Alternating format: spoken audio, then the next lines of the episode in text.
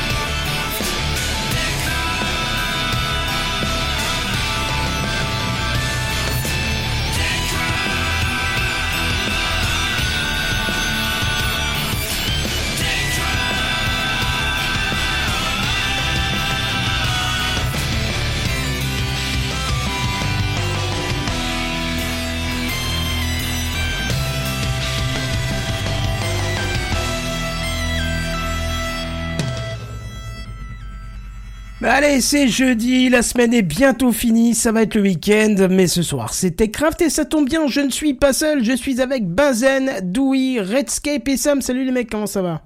Bonsoir.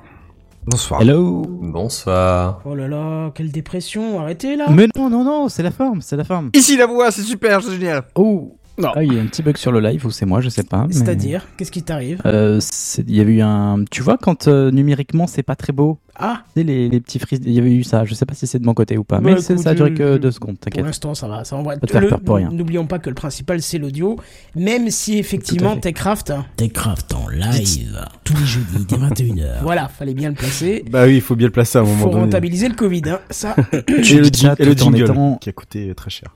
Oui, Ah. effectivement. Et tu dis l'audio c'est le plus important tout en écoutant que de gauche, hein, du coup, si on comprend. Oui, non, bien. ça va, j'ai réussi à, martyriser ma console pour récupérer le côté droit. Mais Cette là, tiens- émission est marquée politiquement, j'ai envie de dire, c'est tout. Voilà. Euh, N'importe quoi. Là, je fais un petit appel, tiens, euh, je sais que... Enfin, j'espère que c'est encore le cas, mais je sais que, que euh, Blast et euh, euh, Knarf avaient dit euh, dans un, une fille, un podcast qu'il écoutait TechCraft. Alors, je pose la question parce que j'ai peu l'occasion d'aller sur leur live et c'est là qu'il faut poser les questions. Je voudrais remplacer ma Yamaha MX-12.4 qui est en fin de vie, elle a plus de 20, voire presque 30 ans. Et la preuve, je perds des côtés de casque, c'est là, je, je viens de perdre de nouveau un côté, et c'est les pistes qui merdent. Euh, S'ils ont un équivalent, j'ai pas trouvé. Vraiment, j'ai pas trouvé un équivalent euh, qui fait pas, qui fait euh, ce que je voudrais, c'est-à-dire avec les inserts et machin et tout pour brancher. Ils ont le, ils ont, ils ont, je crois, à l'époque où, je- malheureusement, j'ai plus le temps de les écouter de manière aussi régulière, mais à l'époque, ils avaient un, un- comment dire, une rubrique que. qui s'appelait Ask Sondier. Ouais, ouais, ils l'ont toujours. Ouais, ils l'ont toujours. Ils l'ont toujours, ouais, d'accord. Enfin Je vais bref, Kenton, euh, ce que ça fait sur Snap d'accord. de chez moi après. Je sais pas si Euh, c'est. je sais pas, pour moi j'ai dû couper le live parce que j'ai vu que j'ai oublié de couper le retour audio. Voyons voir. Non, ça a l'air correct chez moi. Bon, on va laisser ça comme ça. Mais je vais pas surcharger la machine. Et justement, euh, on va passer à l'introduction parce qu'on va parler de surcharge euh, machine et de Tipeee. non, je déconne. C'est l'introduction. Bon, on va essayer de faire vite aujourd'hui. Oh, tu parles, c'est encore un truc qui va durer des heures, ça. Et Alors- le Sud DNS aussi? ouais, on pourrait. Non, mais je sais pas si, si vous suivez Techcraft de- depuis longtemps, vous savez peut-être qu'à un moment, euh, ma machine, elle a commencé à souffrir euh, des mises à jour d'OBS et j'avais de belles animations derrière que je ne pouvais quasi plus passer. C'est-à-dire que dès qu'il y avait euh, des webcams au-dessus, des images ou autre chose, l'animation derrière du Techcraft qui défile euh, était tellement, euh, comment dire, euh, me prenait tellement de temps au processeur Pour monde, oui. Que euh, bah, ça fonctionnait plus correctement en fait. Euh, Juste euh, tout commençait à saccader. On me disait que sur live c'était catastrophique. Et là, je viens de vous mettre, je vais vous le remettre en gros plan. Euh, ce n'est pas une vidéo. Euh, du coup, c'est une animation euh, Ah qui a été réalisée et, et donc qui fait la même chose que ma vidéo, mais qui ne consomme strictement rien. Hein, donc je vais, la replacer en fond plutôt que devant, et qui a été réalisée par Monsieur Péremptoire, euh, Péremptoire de Podren, dont on va parler euh, juste tout à l'heure euh, encore une fois. Mais voilà, donc je voulais le remercier vraiment, parce que je discutais hier, et puis Péremptoire, ça fait quand même quelques semaines qu'il tweet, même voire presque quelques mois qu'il tweet en disant Ah, je fais des tests sur OBS, je fais des trucs de ouf, et c'est vrai que c'est des trucs de ouf, et j'attendais un tuto. Et puis je lui dis, moi, justement, je serais intéressé parce que je voudrais refaire les fonds de TechCraft parce que c'était sympa avec le texte qui défile, plutôt qu'un fond blanc. Euh, mais ça me pompe trop de machines, et puis peut-être qu'en CSS, je pourrais. Et puis il me dit, envoie-moi ce que t'avais, je vais essayer de les refaire, ça me fera un exercice. Et là, aujourd'hui, dans la journée, il m'a envoyé les fichiers. Et c'est parfait. Ça correspond tip top euh, à, à, à ce que euh, ce qu'il y avait dans les vidéos. Donc je vais enfin pouvoir remettre les fonds. Euh, donc là c'est pour la partie live vidéo. Hein. Mais je trouve ça sympathique et il fallait que j'en parle en tout cas pour le remercier. Donc merci à toi péremptoire. C'est juste nickel, c'est parfait. Il m'a fourni le propre, fichier HTML, le CSS et des documentations avec des images de doc. T'imagines? Tu vois, c'est pas tiens, ouais, je t'ai fait ton truc, prends ton truc. Non non non. Ah, c'est propre. Ah voilà, c'est propre, c'est pro, c'est magnifique. Donc merci énormément euh, Merci à toi. sur, sur- ce que tu as fait pour Techcraft. Et euh, donc justement, euh, il fait partie de, de Podren et donc du coup, on va, euh, comme on fait chaque semaine jusqu'au 14-15 avril, je crois, 16-17. 16-17 avril. J'arriverai jamais avec ces 2022. Ouais, Pas me arriveras trompe le jour pas. le, Ça fait deux- pendant deux pas mois, on va avoir ça. Non, il faut pas que je me trompe le jour où je réserve l'hôtel. Hein. Non. Sinon, je vais être dans la merde. Allez, Spodren. Vous voulez écouter, découvrir et faire du podcast en live Rendez-vous à Podren les 16 et 17 avril 2022. Lors de ce festival du podcast, venez découvrir des quiz, de la culture coréenne, de la science, de l'édition, de la chanson française, de la musique live, de la pop culture ou encore des nouvelles érotiques et l'univers de la fiction sonore. Entrée gratuite. Inscription, programme et bien plus encore sur podren.fr.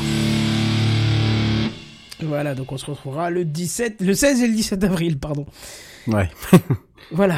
Euh, quoi d'autre? Vous avez encore quelque chose à dire pour cette intro ou on passe directement aux news high-tech? Est-ce que mon son est bon? Oui, ton bonjour, son est bon. Ton son est très bien là. Bonsoir, monsieur. Ah, Bonsoir. Bonsoir. Ouais. Petit redémarrage de box plus tard?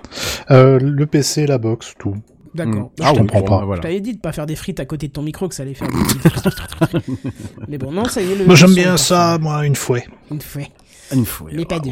Bref. Mais- euh, oula, magnifique. Ça, ça commence déjà, ouais. Oui, Ouais. ouf. Ça, il y a un haut niveau là. Non mais j'étais bien, alors je sais qu'on a plus le droit de le dire, mais j'étais bien KO avant l'émission et puis on a bien discuté, ça m'a remis la, la, la forme. Donc, La pêche. Pourquoi t'as pas le droit de le dire? Eh, parce qu'on disait trop qu'on était antenne. fatigué, on nous a fait le retour que c'était Mhm. chiant d'entendre qu'on était tous fatigués, en fait parce que c'est- français, on est tous tout le temps toujours trop fatigués, donc faut pas le dire. dire qu'on travaille, tu vois. En vrai, c'est Ah, vrai, on, podcast, on- on, on dit nous l'a fatigué, reproché. Ah bon? Euh, Absolument. oui, je crois que c'était revenu dans un des sondages. Mais en même temps, c'est pas faux. Dans tous les podcasts, tu entends euh, Oh, on est fatigué, mais on fait l'émission quand même. Donc c'est vrai que c'est Ouais. pas. Quand t'écoutes ça euh, tout le temps. euh, bon, bref. Alors, de quoi vous vous plaignez? C'est ça. Là, Punaise. Tous dans le même sac. voilà, là Bande ce que de je propose, chômeurs. c'est qu'on bascule sur les news high-tech. Wow. Eh ben, c'est parti. C'est les news high-tech. C'est les news high-tech. C'est les news high-tech. C'est les news high-tech. T'as vu le dernier iPhone, il est tout noir. C'est les news high-tech. Qu'est-ce que c'est les high-tech C'est plus de mon temps tout ça. J'ai bifurqué sur le bouton. Putain, le. Kenton, il T'as est bifurqué sur le bouton. Le Kenton, il est parti. Le doigt s'est séparé en deux, il allait toucher sur les touches, ça. mais pas le. Le, le, le pad de, de- du Mac est trop sensible, du coup j'ai appuyé le jingle qui est parti direct, quoi.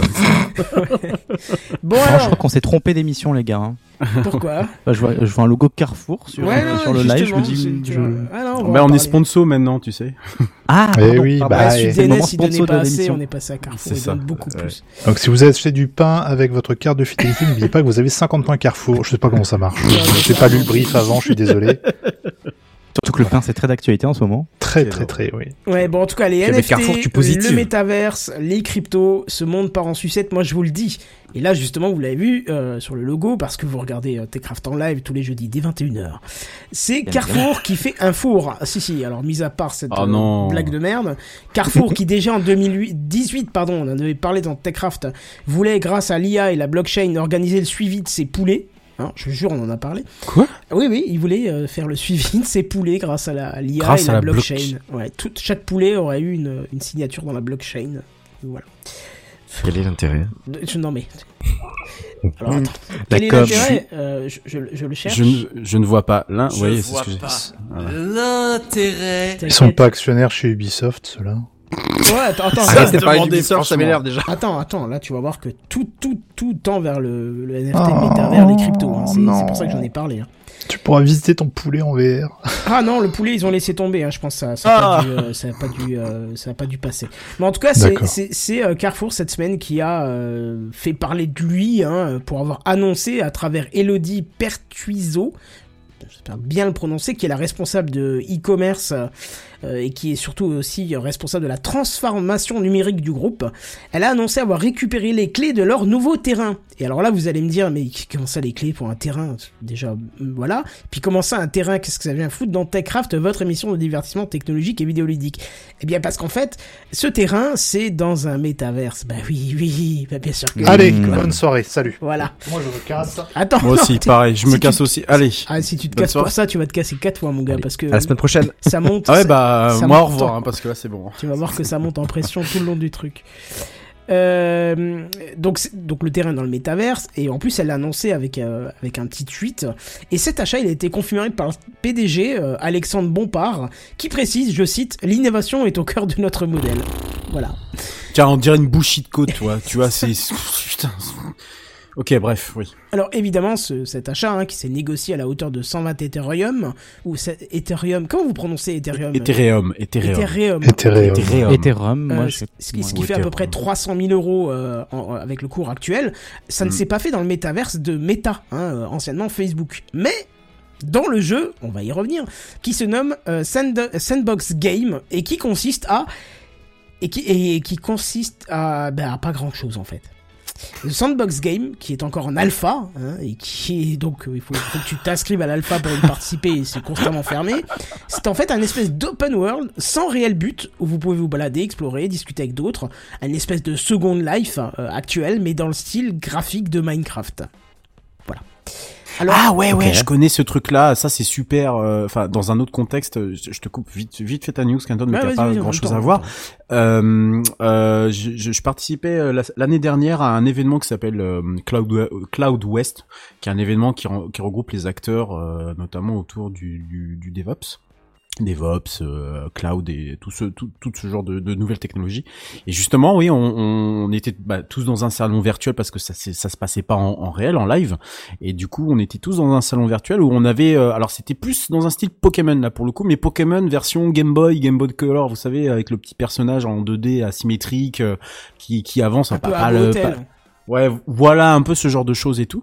Et moi j'ai trouvé ça euh, pour le coup super sympa. Et en fait quand euh, on, allait euh, à côté d'un petit avatar, on, avait donc un cercle qui s'allumait, les deux cercles fusionnaient, et puis du coup on avait la personne qui apparaissait en, vidéo et on pouvait du coup interagir interagir avec. Et, et ça faisait bah bon évidemment c'est du c'est pas du réel hein, mais je trouvais que la construction même du, de la chose alors là c'était pour un salon professionnel hein, rien à voir avec euh, rien à voir avec euh, le métaverse ou ce genre de conneries mais je trouvais du coup que c'était pour moi plutôt euh, bah, plutôt intéressant quoi comme euh, comme euh, comme expérience donc j'imagine que ça doit être plus ou moins le même euh, le même le, le même fonctionnement quoi entre Oh, guillemets écoute, il faut, aller voir une vidéo pour ça. C'est difficilement expliqué. t'en as vu un toi t'en as vu Ouais, t'as vu un teaser. Hein. Ah ouais ok Ouais, mais, mais euh, t'as deux, trois petites vidéos qui traînent de, de ceux qui ont eu accès à la bêta et à l'alpha, pardon, et puis euh, voilà quoi. Mm. Mm. Bon, en tout cas, le, le principe, hein, c'est surtout pour ceux qui achètent des terrains de pouvoir construire ce qu'ils veulent, en fait, sur ce terrain, à travers un logiciel dédié, hein, donc même pas dans le jeu, ou alors en achetant des assets, euh, des assets, avec un S, qui Mm. sont bien évidemment vendus via un marketplace NFT. Hein Mm. Bah oui, sinon ce serait pas drôle. Évidemment, faites Gilbert est cohérent. toujours pas revenu pour repartir, du coup Non, il est non pas- mais mm. il est vraiment parti Ouais, euh, alors, il y a déjà quelques vendeurs euh, plutôt connus, hein, euh, en plus, hein, c'est ça qui est assez- étonnant, comme Snoop Dogg, euh, qui vend un accès à son Snoopverse à 1900 euros le ticket d'entrée, et qui en a déjà vendu 3879 sur les 5000 mises en vente. Bien sûr, hein, pourquoi pas, à ce prix-là, on peut, on peut y aller, c'est pas très cher au final. Euh, vous retrouvez aussi des assets Atari, euh, Deadmau5, euh, The Walking Dead, etc., etc. Bon, alors là, que va faire Carrefour sur son emplacement 33,147 C'est le l'emplacement. Je sais pas si c'est à la géologue ou le nom de l'emplacement, mais en tout cas, c'est la donnée qui est euh, qui, qui nous est donnée, hein, si je puis dire. Rayon boucherie. Voilà, c'est un peu ça. Alors, pour l'instant, il n'y a qu'un panneau en plein centre avec le logo de la marque dessus. hein.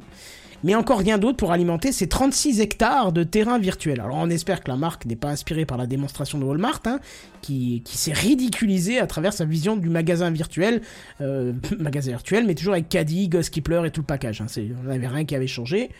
Euh, C'était même pire, il y, a des- gens qui sont emparés du système pour, euh, pour foutre le carnage dans le magasin. Faut aller voir, c'est à mourir de rire. Euh, là, pour l'instant, Carrefour n'a rien dit et on sent presque le coup marketing, comme ces histoires de poulet blockchain. Hein. Surtout que parier sur un jeu qui est encore en alpha et qui, franchement, a pas l'air attirant euh, du tout, parce que tout a l'air d'être basé sur le fric et uniquement le fric. Uniquement le fric. Donc voilà, c'est un peu chaud, je, je trouve. Bref, on verra bien. Qu'est-ce que, qu'est-ce que vous, vous en pensez? C'est Un jeu payant en alpha euh, basé sur le fric, c'est Star, c'est Star Citizen, quoi. Oui, voilà, oui. oui. Elle est finie la news On parlait de Star Citizen, il arrive. Tu Ah, vois, bonsoir. évoqué. Oui, t'as, t'as, t'as raté le meilleur, mais... mais... Ah, bon, tant pis. Mais en fait, pourquoi faire? Mais c'est ça, ça, Alors, on sait par rapport à ça, moi j'ai, marketing. moi j'ai un avis. Allez, Benzen, vas-y. Je vois pas Ah. l'intérêt. Ah. mais, je, je- mais, mais il est, je suis tellement d'accord avec Benzen. Pourquoi Tu sais qu'on a réussi à saloper une planète, et là on est en train d'en créer une nouvelle pour foutre le bordel dedans. Bah, à la limite, Non, si c'est pour un virtuel, truc qui- moi je m'en fous, mais... Oui, non, mais voilà, tu débranches les serveurs et puis c'est bon à la limite. Non, mais à la limite, à la limite, prenons le concept dans, dans, dans... comme il est, c'est-à-dire prendre un terrain sur un métaverse. oui, Pourquoi ok. Pour- Bah. Je me mets dans l'état, dans l'état où je comprends ça, ce qui, ce qui n'est pas du tout le cas, mais je vais me mettre dans la simulation de... Je comprends le principe. Pourquoi se jeter sur euh, Sandbox Game, qui je ne le connaissais pas jusqu'à maintenant, et je pense qu'en tant que euh, de Techcraft, je suis pas le dernier au courant. Je me Parce que je pense que- peu, tu vois, mais Mais tu sais, Kenton, je pense que c'est une, tu, tu, tu le dis, euh, tu, tu le dis à la fin de ta news, hein, c'est un coup marketing. ouais, je pense Euh, que c'est et ça. surtout, et surtout, c'est aussi dans le but d'a- d'attirer euh, un, un jeune public. Ca- Carrefour, on le connaît tous pour euh, le magasin euh, où tes parents vont faire. euh, je schématise bien sûr avec de gros guillemets que vous ne voyez pas, mais euh, Carrefour, tu le vois comme voilà, tes parents vont faire ses courses à Carrefour ou Bah tu oui, vas faire oui. tes courses à Carrefour ou voilà. Mais euh, je veux dire, euh, en tant que jeune de 18 à 24 ans, tu vas pas à Carrefour si tu veux. euh, de, enfin, si t'en fiches, un Super U, un Leclerc, tout ça. En plus, ta news là, je la mets en exergue avec le fait qu'ils ont signé un accord, enfin ils ont signé un, ils ont signé un accord, oui, euh, avec euh, avec Brut, donc Carrefour et, et Brut, pour offrir un, un service de. Ah oui. Alors moi je ne connaissais pas et je, je, je crois que à ce moment-là j'ai vraiment eu envie d'aller à Cap Canaveral, de prendre la première fusée et de et de- d'aller tout droit parce que je, je ne comprends plus cette époque pour offrir une expérience qu'ils appellent de live shopping. Et donc le, truc en gros c'est donc des, ani- des animateurs stars en plus des, stars. Alors on il parlait de de Kev Adams hein, par exemple en tant que star donc euh, Merde. voilà, Non, oui, mais non. on est- voilà Non. on est déjà mal, mal barré qui présentent des produits alors des produits à valorisation environnementale euh, euh, augmentée etc etc etc selon les communiqués du du enfin selon les termes du communiqué de presse hein. et euh, donc il- et donc tu vas pouvoir acheter donc on on connaît tous Brut hein, les petites vidéos brutes hein, qui qui font un carton euh, un peu partout notamment en, en Europe et qui sont d'origine française puisque c'était le l'ancien producteur du Grand Journal de Canal+ qui a notamment investi euh, dedans Renaud Le, Le Van Kim et euh, donc Carrefour euh, qui va donc proposer ces produits-là. Et, et là tu te dis bah oui mais alors la stratégie ok au- au- au-delà du fait que nous on va trouver ça totalement naze, mais la stratégie elle est plutôt claire, c'est d'attirer des jeunes qui ne sont pas en fait en phase avec cette marque-là qui a plutôt un passif de bah, vieux quoi tu vois. Carrefour c'est quand même un truc de boomer par excellence, c'est le truc qui est né dans les années je sais pas 50 60 euh, je crois qu'ils avaient racheté continent les, les, les magasins continent et tout ça. Enfin c'est un vieux truc tu vois. Et de là de se dire ok donc tour à tour il y a ce, ce truc dans le métaverse. Bon à mon avis ils se sont plantés de stratégie. Ils ont pas tout compris hein parce que voilà à mon avis ils se sont fait enfler de 150 euh, combien Ethereum je crois c'est ça? 150 tu disais. Ouais, on a fait parlé d'eux, donc ça marche un petit peu quand même. Donc ouais, on a parlé d'eux, mais parce qu'ils veulent transformer leur stratégie, mais au de, leur stratégie et, rentrer dans une stratégie numérique en attirant des jeunes. Donc ça peut être, je sais pas moi, sur Snapchat ou, autre, euh, ou donc euh, en saluant avec Brut ou autre. Mais au-delà de ça, au final, euh, ça sert juste à parler d'eux, que les jeunes s'y intéressent, euh, se disent ah tiens euh, Carrefour en fait c'est cool, c'est pas que le, magasin où, où, mes parents viennent euh, vont, vont acheter de, de, de, de, de la bouffe, voilà, et peut-être essayer d'attirer autre chose. Mais au-delà de ça, au final, du coup marketing bah il y a, y, a, y a strictement rien. Quoi. Ah non, non, parce non, que, y a rien. Parce que ce Sandbox Game là, comme tu viens de le dire là, en alpha, même pas sûr que le truc il, il sorte, en- enfin dans 5 ans, il est toujours en bêta le machin. Oh si je pense parce que sûr non, non non non je- euh, oui euh, peut-être embêtant encore mais je pense que ça sortira parce que va voir le marketplace euh, va voir le prix des choses qui sont vendues et va voir le nombre de choses Je qui suis sont dessus vendues là en ce moment, c'est indécent. Ouais voilà c'est ça. Au niveau de rentrée d'argent à mon avis ils sont clean. Euh, je pense que Star Citizen ils sont en train de se bouffer les doigts en se disant putain on aurait dû attendre 10 ans et on aurait fait un truc sur les NFT et on était tranquille pour 20 ans de développement tranquille sans qu'on nous emmerde hein, euh, parce que là, là- ça ils ont pas l'air de manquer de pognon hein, vu ce qu'ils vu ce qu'ils présentent et vu ce qui est vendu. Et honnêtement je, je te dirais je te dirais quelque chose je te dirais que j'aurais presque envie d'aller voir ce que c'est mais le problème qu'il y a c'est le parce que le principe de base j'aime j'aime bien un open world qui est dans le style Minecraft euh, s'il te plaît euh, j'ai passé tellement d'années sur Minecraft ça me déplairait pas tu vois Euh, s'il y a des choses intéressantes à voir parce que Second World on va pas se le cacher c'était moche d'accord? Quand t'es sorti à Beau Hôtel C'était Second Life. euh, oui, pardon. Euh, C'était trop bien. Deuxième monde, c'était euh, Canal+. Euh, Second Life, c'était moche. Donc, du coup, t'avais plus envie d'y aller. À Beau Hôtel, comme je suis fan de pixel art, j'ai kiffé direct quand j'ai vu. J'ai créé un compte, je suis allé dessus, j'ai vu qu'il y avait que des enfants, j'ai défait mon compte. C'est un truc d'ado, ouais, c'est Ouais, ce voilà. c'est un truc d'ado C'est sorti, base, je ne savais pas. Moi, Hôtel. je suis allé Ouais. voir dessus, j'ai vu qu'il y avait que des enfants, j'ai arrêté. Euh, C'était pas intéressant. Mais il y avait du potentiel aussi. Là, je me suis dit, bon, j'ai vu les graphismes et tout. C'est des graphismes à la Minecraft, en plus léchés, tu vois, avec un petit shaders, euh, un truc euh, vachement bien. Euh, Tu peux créer tes propres trucs, machin. Et puis après, j'ai vu, ok, il y a toutes les marques qui sont dessus, qui veulent te vendre de la merde. Bon bah non, du coup non, parce qu'en fait ça va être une plateforme où tu vas juste voir de la pub tout le temps, Mais, mais c'est ça. Mais oui, c'est ça. c'est- Le problème, c'est de- le, pro- c'est ce que je le problème, ouais, le problème de Sandbox Game, c'est qu'il se base en fait sur une chose qui qui est en train de, euh, qui dont, dont certains économistes prévoient une un jour ou l'autre une explosion. Il se base sur la la crypto-monnaie. C'est pas le problème au C'est final. pas qui- crypto-monnaie le problème, c'est le NFT pour moi. Bah, oui, mais c'est quoi La crypto-monnaie, ça va Oui, jamais, ça va jamais périr. C'est un système qui quoi- marche. Mais c'est quoi le NFT à ton avis? C'est quoi le NFT C'est un des. enfin, Oui, ça le NFT la en tant que blockchain. le- mais- en tant que technologie utilise la blockchain, mais on peut aussi considérer que d'une certaine manière, ça peut mélanger aussi avec la crypto-monnaie. Le problème, c'est pas tant le- la blockchain. Tu peux faire plein de trucs avec la blockchain. On avait parlé justement à l'époque, je crois qu'aux États-Unis, euh, pour les, les passes sanitaires ou pas les passes vaccinales ou je sais pas quoi là, pour les identifier, ils utilisent la blockchain.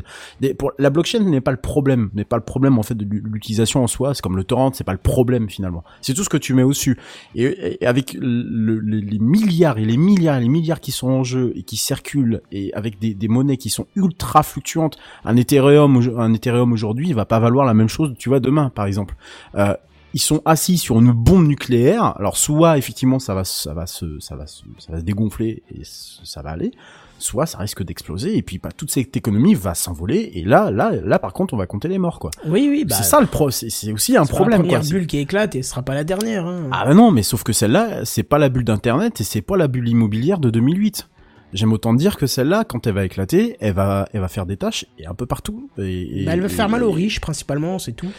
Elle va pas. f- C'est plus compliqué que ça. C'est, il faudrait rentrer, rentrer dans des, dans des. Oui, je- dans- dans des choses qu'on je n'irait pas Je te, dans- je te dans passerai des, des, des liens et effectivement, oui, voilà. C'est, beaucoup plus complexe que ça, mais si jamais ça explose, honnêtement, on, on, on serait littéralement, on va dire, tous touchés Hmm. pour pas dire autre chose quoi. Donc euh, c'est ça le problème, c'est c'est OK pour avoir un truc comme ça, sauf que derrière t'as encore un truc en rapport avec l'argent et surtout se tirer se tirer énormément d'argent quoi parce que pour Carrefour euh, débourse 300 000 balles pour pour un truc comme bon, ça. alors attends, attends, parce que on va relativiser. Euh, Rappelons-nous que la semaine dernière, c'était combien de milliards 60 milliards là, le Ubisoft ou je sais plus quoi là? Moi, je sais plus. Euh, Bref, ça. donc, mais Ouais. en fait, quand j'ai entendu 300 000 euros, Hmm. j'ai pas trouvé ça cher. Mais je trouve ça cher dans le sens où Carrefour a été c'est, incendié juste derrière euh, parce que tout le monde leur disait oui alors vous avez viré je sais plus combien de pourcents du personnel vous avez fait une année record et les 300 000 euros plutôt que de donner ça aux, aux, aux gens qui bossent dur pour faire marcher la, la chaîne vous créez enfin vous achetez un terrain virtuel dans un jeu qui n'est même pas sorti tu vois donc euh, bon Mm. Mm. à voir À voir. Par exemple, je, je ne sais plus quelle marque, euh, mais euh, je crois que c'est Disney, mais j'en suis pas sûr. Euh, vérifie peut-être, oui, parce que tu, tu auras plus peut-être plus facilement raison de, Non. de, de vérifier. Disney actuellement, ils sont sur les Rhino Shield pour les 30 ans du parc, mais il y a rien de sur le virtuel. Ça me donne envie de les tuer. Ah non, c'est vachement bien. Non, c'est de la euh, merde. C'est- C'est non, Rhino Shield, ça, nous harcèle de pub, donc c'est de la merde. C'est tant que ça harcèle de pub, c'est ça va pas. Euh, Les trucs de coque, les coques pour téléphone. Exactement. Ils ont, il y a eu un partenariat qui a été lié. euh, Pourquoi? Pourquoi faire? Non, Pour mais les bon, 30 bref, ans ce du que je parc. voulais dire, c'est qu'apparemment, 30 je sais, je sais plus si c'est Disney ou une autre marque, euh, machin, mais dans le jeu Sandbox Game, il y aurait un espèce de roller coaster qui serait euh, créé, et puis tu pourrais y aller dedans, et voilà, quoi. À la limite, pourquoi pas? Après, s'ils te disent que c'est euh, 0,0, je sais pas combien, je connais pas la monnaie, mais 0,02 Ethereum pour, le, pour, pour utiliser le, euh, le, le, le, le, le roller coaster, bon, là, c'est un mauvais, c'est un mauvais principe, tu vois, donc euh, faut voir.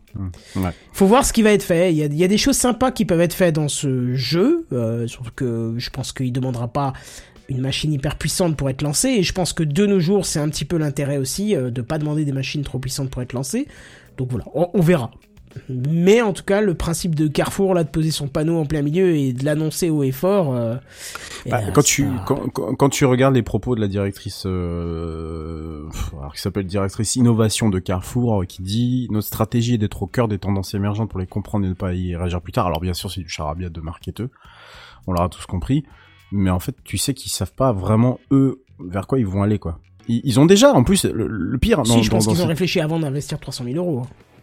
Euh, ouais, ok, ils se sont fait accompagner par une start-up française euh, qui est spécialisée dans le truc, euh, mais enfin, ne pas apporter d'autres précisions, ne pas avoir, euh, je sais pas, il y a- pour- on se pose, en vrai, en vrai, on se pose tous la question, pourquoi faire? Mais c'est de l'effet marketing, 300 on 000 va balles pour tout dire d'un c'est coup. rien.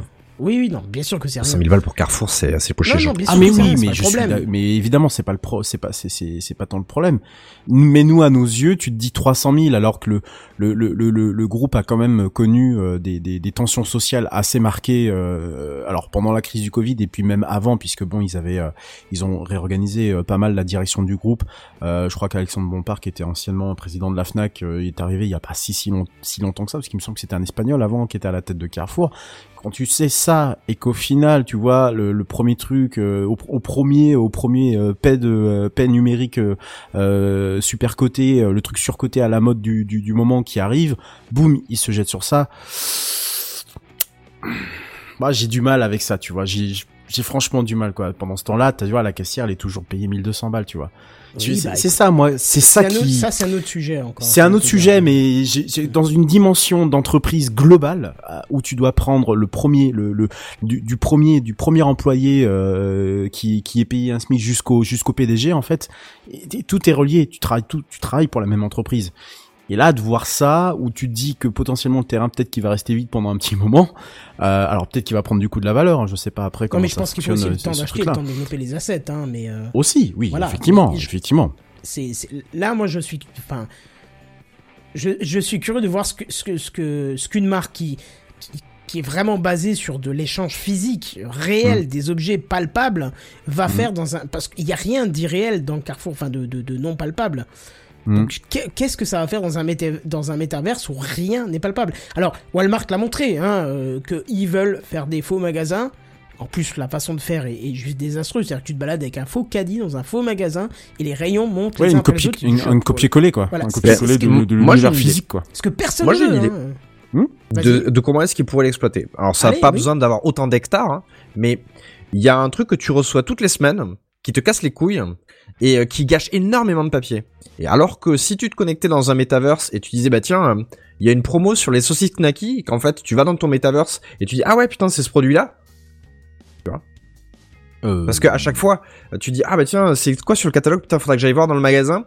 Bah là tu Oui, pourrais alors, avoir l'objet en, en démat en te dire ah Sauf ouais que putain non. en fait c'était ça. Sauf que c'est là, c'est là où je reviens sur ce que j'ai dit. Pourquoi avoir choisi Sandbox Game?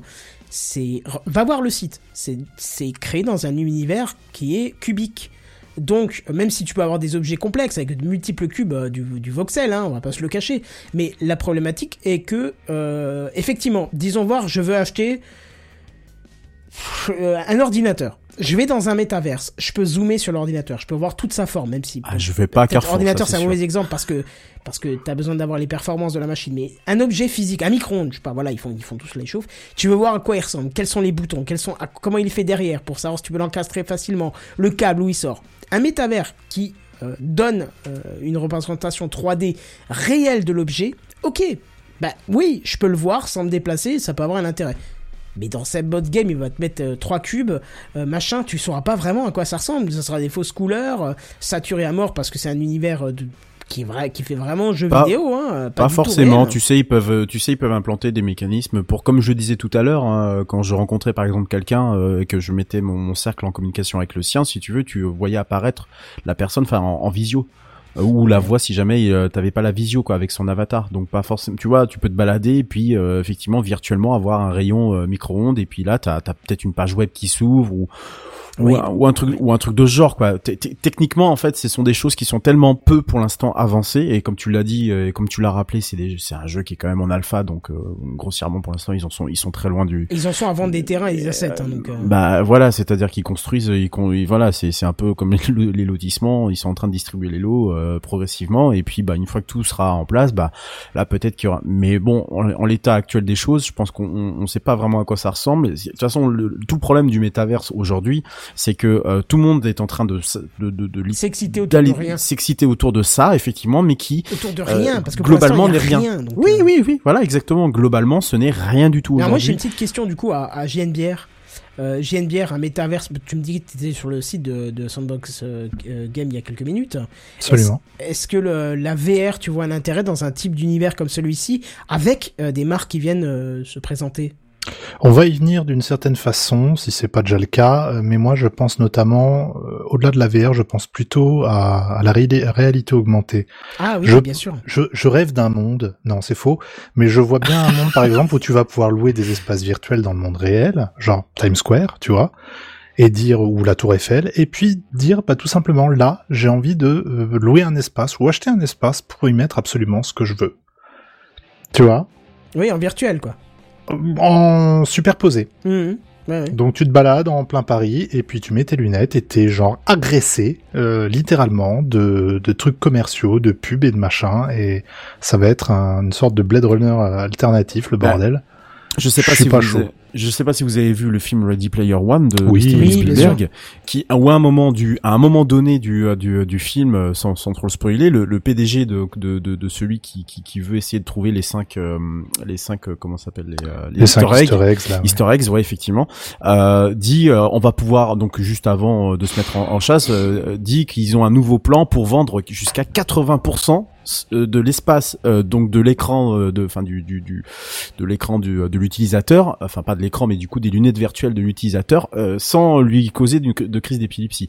Et effectivement je te rejoins. Moi ce futur là j'ai pas du tout envie de le voir. Il, Ah, moi il me fait super peur quoi.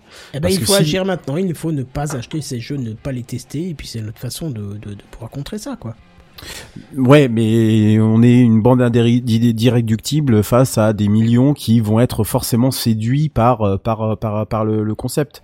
Tu vois, on n'est pas tous pareils, on n'est pas tous égaux devant le numérique. Et et et, et quand tu as des marques comme Carrefour qui ont des qui sont des marques historiques qui ont un, un passé qui, qui qui est plutôt fort et plutôt en plus attaché à un certain patrimoine national, je mets encore une fois des gros guillemets, euh, ben c'est le meilleur moyen finalement pour attirer, euh, euh, je vais dire vulgairement, la ménagère, tu vois, de moins de 50 ans par exemple et qui va dire ah putain c'est super c'est en plus c'est jeune c'est cool c'est C'est ce que j'allais dire, j'ai dire j'ai j'ai peur de nous dans 30 ans qui font oh c'est pas si mal finalement, c'est bien Tu vois, pratique. voilà. Ouais, je sais pas, on réagit déjà comme des vieux cons, hein, donc. euh, on réagit peut-être comme des vieux cons parce qu'on pa- pa- pa- parce que ce qu'on disait il y a 10 ans de ça de Facebook ou de Google ou voire même il y a 20 ans de ça enfin peut-être peut-être pas mais en tout cas il y a 10 15 ans de ça se réalise aujourd'hui et c'est réalisé aujourd'hui ce qu'on disait de, de leur puissance euh, supposée et que ils intègrent ils, inté- ils intégreraient presque le, le, le, comment s'appelle le, le chiffre d'affaires le voilà le statut d'un état tu vois le chiffre d'affaires que Google a dévoilé il y a deux jours c'est celui c'est équivalent au PIB du Portugal Ouais, on ouais, parle bah, quand même du Portugal, c'est pas le dernier pays quoi. En Europe, c'est pas le dernier pays.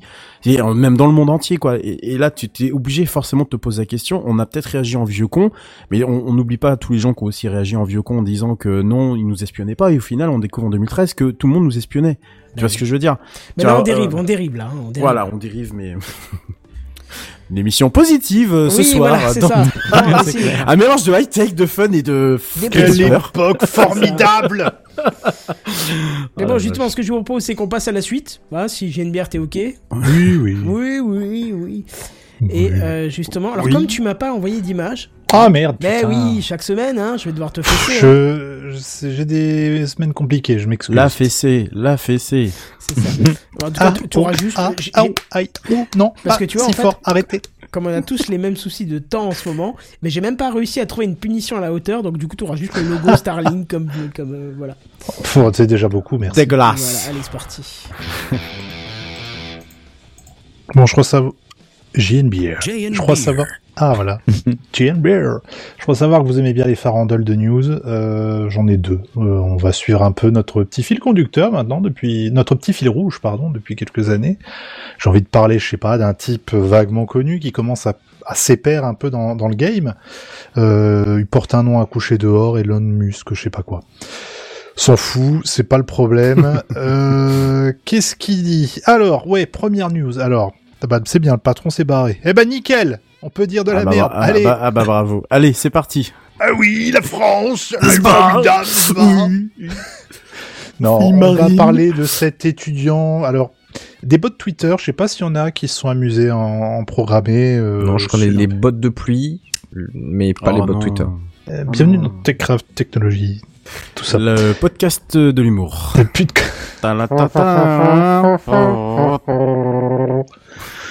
Euh, je vous non, rappelle que je suis un spectacle au point virgule du mardi Ah, au vendredi. Oui, il faut nous à annoncer 19 heures. tes... Voilà, La billetterie est ouverte. Oui, Alors, Merci beaucoup. Ouais, Moi j'aime bien trouver, quand je dis ça, j'aime bien trouver des petits noms de théâtre, tu sais, genre la tortue qui pète ou un truc comme ça. Ouais, Le point virgule, très- c'est connu, hein. Alors, Oui, mais bien, moi, moi je vais dans les trucs moins connus, tu vois. Alors, ce qui est bien, c'est que quand le patron n'est pas là, du coup, on peut vraiment faire durer l'émission, quoi. C'est fou, hein. Et ça, c'est cool, ça. On peut gagner facile 5-10 minutes parce que là il est parti. L'imprimante sommeil, s'il vous 3D plaît. fait de drôles de bruits. Ah bah après, les gens ils quittent ou pas. Hein. Nous, on est, tu sais, on retient pas. Hein. On peut faire du On podcast fait pendant vraiment toute de la la merde. nuit. Hein. faut vraiment pas qu'il se barre en vrai. Et quand il revient, on termine la news. Et puis voilà, comme Elon Musk a révolutionné le monde de la, Et là, de, de la et là, il n'y a satellisation, pas de montage.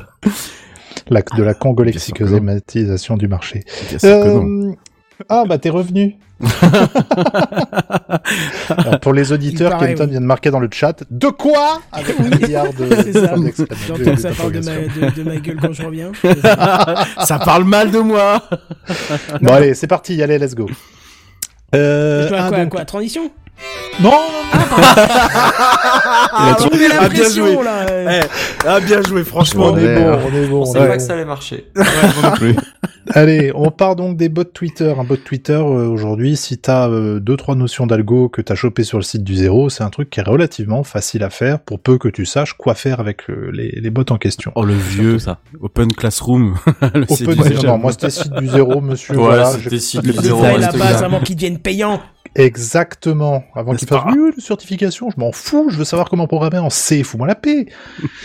Et euh, non, c'est relativement simple à mettre en place pour peu qu'on saisisse un peu les, les arcanes de Twitter avec leurs tokens dans tous les sens, à rentrer, les, les machins, les trucs, mais finalement, quand ça fonctionne, ça fonctionne plutôt bien. Et donc, il y a plein de gens qui font des bots, hein, c'est, ça, il y en a pour, il y a de tout et n'importe quoi, il y a des, il y a des fausses citations, où ils prennent des morceaux de phrases un peu au hasard, il y a tout un tas de choses. Et il y a un étudiant qui s'est dit, tiens, j'ai une bonne idée, et je vais la Et mettre... un peu de temps à perdre. Un peu de temps à perdre. Pas tant que ça, hein. Étudiant en Le, le, le bot que j'avais fait pour, pour, euh, pour l'ISS, là, il avait, il me, ça m'avait pris une après-midi. Avec aucune connaissance en Python. Ah oui. Franchement, ça va vite. Mais en Miguel, Lui- par contre, tu te, tu te, tu t'en sors. Oh, tu te chies dessus. Euh, un étudiant s'est donc dit tiens, euh, c'est marrant, vu qu'Elon Musk il se balade pas mal autour du monde, c'est un peu un petit globe-trotter et qui a bien les moyens et que on sait sur quel vol il opère, il a apparemment un jet privé et compagnie. Eh ben, je vais faire un, un bot Twitter qui va de temps en temps dire ah bah l'avion d'Elon Musk il est là, ah bah l'avion d'Elon Musk il a décollé, il va là, il va là, il va là. Alors, je vous cache pas que Elon Musk il a fait bon gamin. Bonjour, DM. Alors là, t'imagines, tu reçois le DM du, du taulier. Bon- bonjour monsieur. J'avoue. Voilà. Il aime, il a dit, écoute, j'aime pas trop l'idée de me faire tirer dessus par un cinglé. Dans le sens, ma sécurité, ma vie privée, stop, arrête de faire ça. Écoute, on va faire un deal. Je te propose 5000 dollars et tu arrêtes de pister mon jet et tu seras bien gentil. Qu'est-ce que vous auriez fait à la place du jeune? J'aurais dit comment Cin- cinq- 50 000 t'as dit? Ouais, j'aurais fait entendu. Il y a augmenter combien de les- zéros après Ouais, le ouais. 5 On parle ça. de 5000 dollars et effectivement, le gamin s'est dit, écoute, non, mais je suis pas un chien. Une s'il honnêtement, te je, prends- je prends une place sur son prochain vol. Alors, non, bah là, ça- Ah, il, moi il aussi. est pas aussi gourmand. Il a dit, écoute, moi, je t'en demande 50 000. Ah bah oui. Je t'en demande Tu vois 50 000, je le désactive, comme ça, les, avec les 50 000, ça me paye l'école, et ça peut m'aider à t'acheter une bagnole. Et éventuellement, s'il y a C'est moyen, chouette ça. Comme motif, s'il y c'est a, chouette. si- s'il y a moyen euh, d'obtenir un stage dans une de tes boîtes. Il a dit le gamin, des options autres qu'une rémunération comme un stage faciliteraient grandement la fermeture de ce compte euh, Twitter. Ah bah c'est beau, je trouve. Moi, je trouve ça euh, couillu déjà. Je trouve ça de faire des comptes propositions, de, de, de proposer quelque chose d'autre en échange, de négocier. Je trouve ça bien. Il a rajouté faire, un ouais, zéro quand même. Hein. Il a rajouté un zéro. Hein. Ouais, mais il a- il a Ouais, mais il a proposé d'autres alternatives aussi. Ouais, bien ça. sûr, oui, oui, oui, oui. Et donc, Et donc, euh, alors le compte s'appelle Elon Jet, hein, pour ceux qui savent, qui a 200 000 abonnés sur Twitter. Et à l'heure actuelle, Elon Musk n'a même pas répondu. ah Oh, merde. quel- Ah, je, pense, je quel, pensais, euh, je, je, tiens, oh. bon. Ah bah Quand si, je pense, non, soit il pense à d'autres options lui aussi. Tueur en série, attaque en justice, j'en sais rien. Le Soit, SWAT. euh, Selon Elon, enfin, vu le mec, euh, ce serait plus euh, tueur en série que, que attaquant de justice, mais. Tu m'étonnes. Il peut. Voilà, ça c'était la, la première partie. Deuxième partie, hein, Elon Musk ne fait beaucoup de parler de lui. D'ailleurs, euh, j'ai vu là qu'il y a eu deux lancements Falcon 9, un hier et un aujourd'hui. Oui, tout à fait. For- enfin, formidable comme d'habitude, toujours en plein en mille, impeccable, super super boulot. J'ai une, j'ai une troisième news sur euh, Elon Musk, juste après la tienne d'ailleurs. Ah bah écoute, À euh, rajouter. Vas-y. on- ça, ça, ça, me- ça me fera du, ça, ça me fera, ça fera genre j'ai, j'ai, j'ai, ah j'ai un peu plus euh, des Bien news aujourd'hui. Exactement.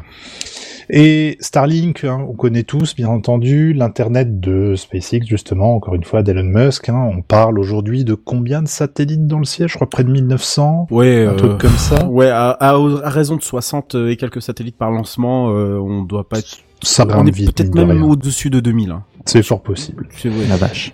Voilà, Ouais, donc ils sont on encore parle, loin de l'objectif, hein, 2030, euh, Oui. 42 000 satellites. Hein. Voilà, je le rappelle quand même. On parle également euh, actuellement de 145 000 abonnés dans 25 pays, 145 000 abonnés donc à 5, 99 euros par mois, euh, plus 500 euros à débourser une fois pour payer le, le matos quand même. Ah bah pour ça le- rentabilise euh, la fusée. Hein. C'est pas mal hein, déjà, Ah bah on est oui, bien parti. Et là, là ils se sont dit mais attendez, maintenant qu'on voit que ça marche auprès des parties, oui j'ai tapé, Il est pas content. très gestuel, mais attendez, Je suis pas d'accord. Je suis pas d'accord. Attendez, maintenant qu'on a fait ça avec des particuliers, exactement. maintenant qu'on a fait ça avec des particuliers, et probablement quelques entreprises dans le tas qui ont dû se dire tiens, on n'a pas de réseau par chez nous, on va prendre ça, on va le mettre dans le jardin, on va déjà capter un peu mieux. Ils se sont dit ben on peut proposer peut-être encore mieux. Actuellement, Starlink, c'est euh, entre 50 et 120 mégabits par seconde, euh, avec une latence de 20 à 40 millisecondes. Maintenant, ils se sont dit, on va lancer une offre Starlink Premium. Starlink Premium, c'est 150 jusqu'à 500 mégabits seconde. Là, ça devient, enfin, moi, 50 à 120, je peux survivre, il n'y a pas de souci. 150 à 500, on le l'a déjà. Toujours avec la même latence, par contre. hein. Alors, combien ça nous coûte cette affaire? Sachant, souvenez-vous, qu'on a l'abonnement et qu'on a le matos à acheter une fois. Ceux qui savent, chut. Je sais même pas comment ça coûte le, le pack de base. Genre le pack de base, euh, c'est 500, C'est 500, balles. 500, ouais. 500 Et- balles, et ensuite tu payes t-shirt 100 balles par mois pour, euh, pour avoir accès à, à la connexion Internet. Nos t-shirts. Ouais. Ah, c'est, c'est, Pirater attends, sur voir, la c'est fibre. 500 balles euh, une fois ou c'est 500 balles tous les mois? Ouais, c'est Non, le non, pack, c'est 500 le- balles le une matos. fois, t'achètes l'antenne et le, le- le décodeur. Je sais pas comment, je suis encore bloqué dans les années Canal+. codes. Le routeur, j'imagine. Et ensuite, tu payes juste l'accès euh, sans engagement à 99 euros par mois. Ça, c'est la version standard. Et Ça, c'est la version c'est la version standard. premium. Combien La version que- premium qui combien tabasse pour l'installation 200. ça coûte Exactement, ma question c'est combien ça coûte déjà le matos? Ah, je crois que j'ai vu ça sur passer sur. Allez, Reddit. 15 000. C'est- pas 2500. Non. C'est pas 2500. euh Bravo. Ah Bravo. oui, voilà. C'est ce que j'ai vu. 2500 et pour un abonnement de combien par mois? Euh, je 500. crois que ça euh, 200 200 ou 300 balles euh, par mois. Plus. Plus, ouais, donc j'ai pas le 500? chiffre. 500. 500. Putain, là. 500 balles 500 balles par mois. Après, attention, la vitesse, la latence, tu l'as quand même réduite, attention. Moi, Alors non, la latence Non, pas la reste la, même. On reste Ah, entre merde. 20 et 40 millisecondes. C'est juste, Oh, euh, voilà, Oh, t'as un débit un peu plus, un peu plus punchy, quoi, hein, quasi doublé. Voilà. Et dans la, bien sûr, l'antenne est plus grande. Hein, euh, Non, bien à part ça. euh, Et j'ai vu d'ailleurs qu'il y avait Oh, excusez-moi le rototo. J'ai vu qu'il y avait un petit problème avec les antennes dans le sens où il y avait des chats qui aimaient bien les nicher dessus parce que c'était bien chaud. ça, oui. Et qu'il y avait des gens qui étaient bien embêtés. J'ai pas Ouais. internet, chérie, va voir l'antenne, tu m'emmerdes avec tes techno- technologies C'est les chats, ils font encore de des con. Mais c'est les chats, ils se sont mis dans l'antenne, Moumoun. Donc voilà. Bon alors, Starlink Premium, et là je cite, hein, est conçu pour une performance améliorée dans des conditions météorologiques extrêmes. Les utilisateurs de Starlink Premium bénéficieront également d'une assistance prioritaire de 24 heures sur 24 et 7 jours sur 7 précise SpaceX. Les commandes sont ouvertes, les livraisons, ce sera pour le second trimestre 2022. Ah bah, vivement. Voilà, voilà. Et ben Hmm. vivement, comme euh, Ah, vivement, ouais, ça, je, je- on a hâte. Et je passe la main euh, immédiatement à mon ami Redscape, qui a apparemment un petit bonus, une petite Bah, sucrerie, une petite cerise sur le gâteau. Exactement, parce que euh, les habitants de Saint-Senier de Beuvron n'a- n'auront pas... Pardon Oui, oui, j'ai passer ce truc. Saint-Senier de Beuvron. Beuvron. ne- Beuvron, euh, ne- n'auront bah, n'auront pas ce genre de privilège. Ce petit village situé à 21 km au sud-est de- du Mont Saint-Michel, donc perdu dans le à département combien de encore kilomètres plus de Paimpol perdu. Parce que c'est ça le. Ah bah de Ah, écoute, de Paimpol. On doit être à quelque chose comme 200 et quelques kilo- kilomètres. Alors en vrai, c'est à quoi? C'est à même pas euh, c'est à 50 minutes de chez moi. hein. C'est- J'allais dire, alors, je- s'il y a quelqu'un qui habite dans cette ville-là, qui Ouais. nous envoie immédiatement un tweet. Oui, tout, tout, À oui, Techcraft, tout à fait. C'est Ah à, oui, 100 carrément, oui. c'est à 168 km très précisément selon Google Maps de Paimpol. Voilà, donc nous sommes en- dans la Manche, nous sommes dans la Manche, donc en Normandie, hein, pas en Bretagne, Ah. pas exagérer, dans ce très beau département de la Manche. Et, et là-bas, dans ce petit village, euh, il y a eu un bras de fer, un combat David contre Goliath, puisque oui, ils ont réussi à mettre Elon Musk en orbite en lui disant non, tu vas pas installer tes antennes de merde.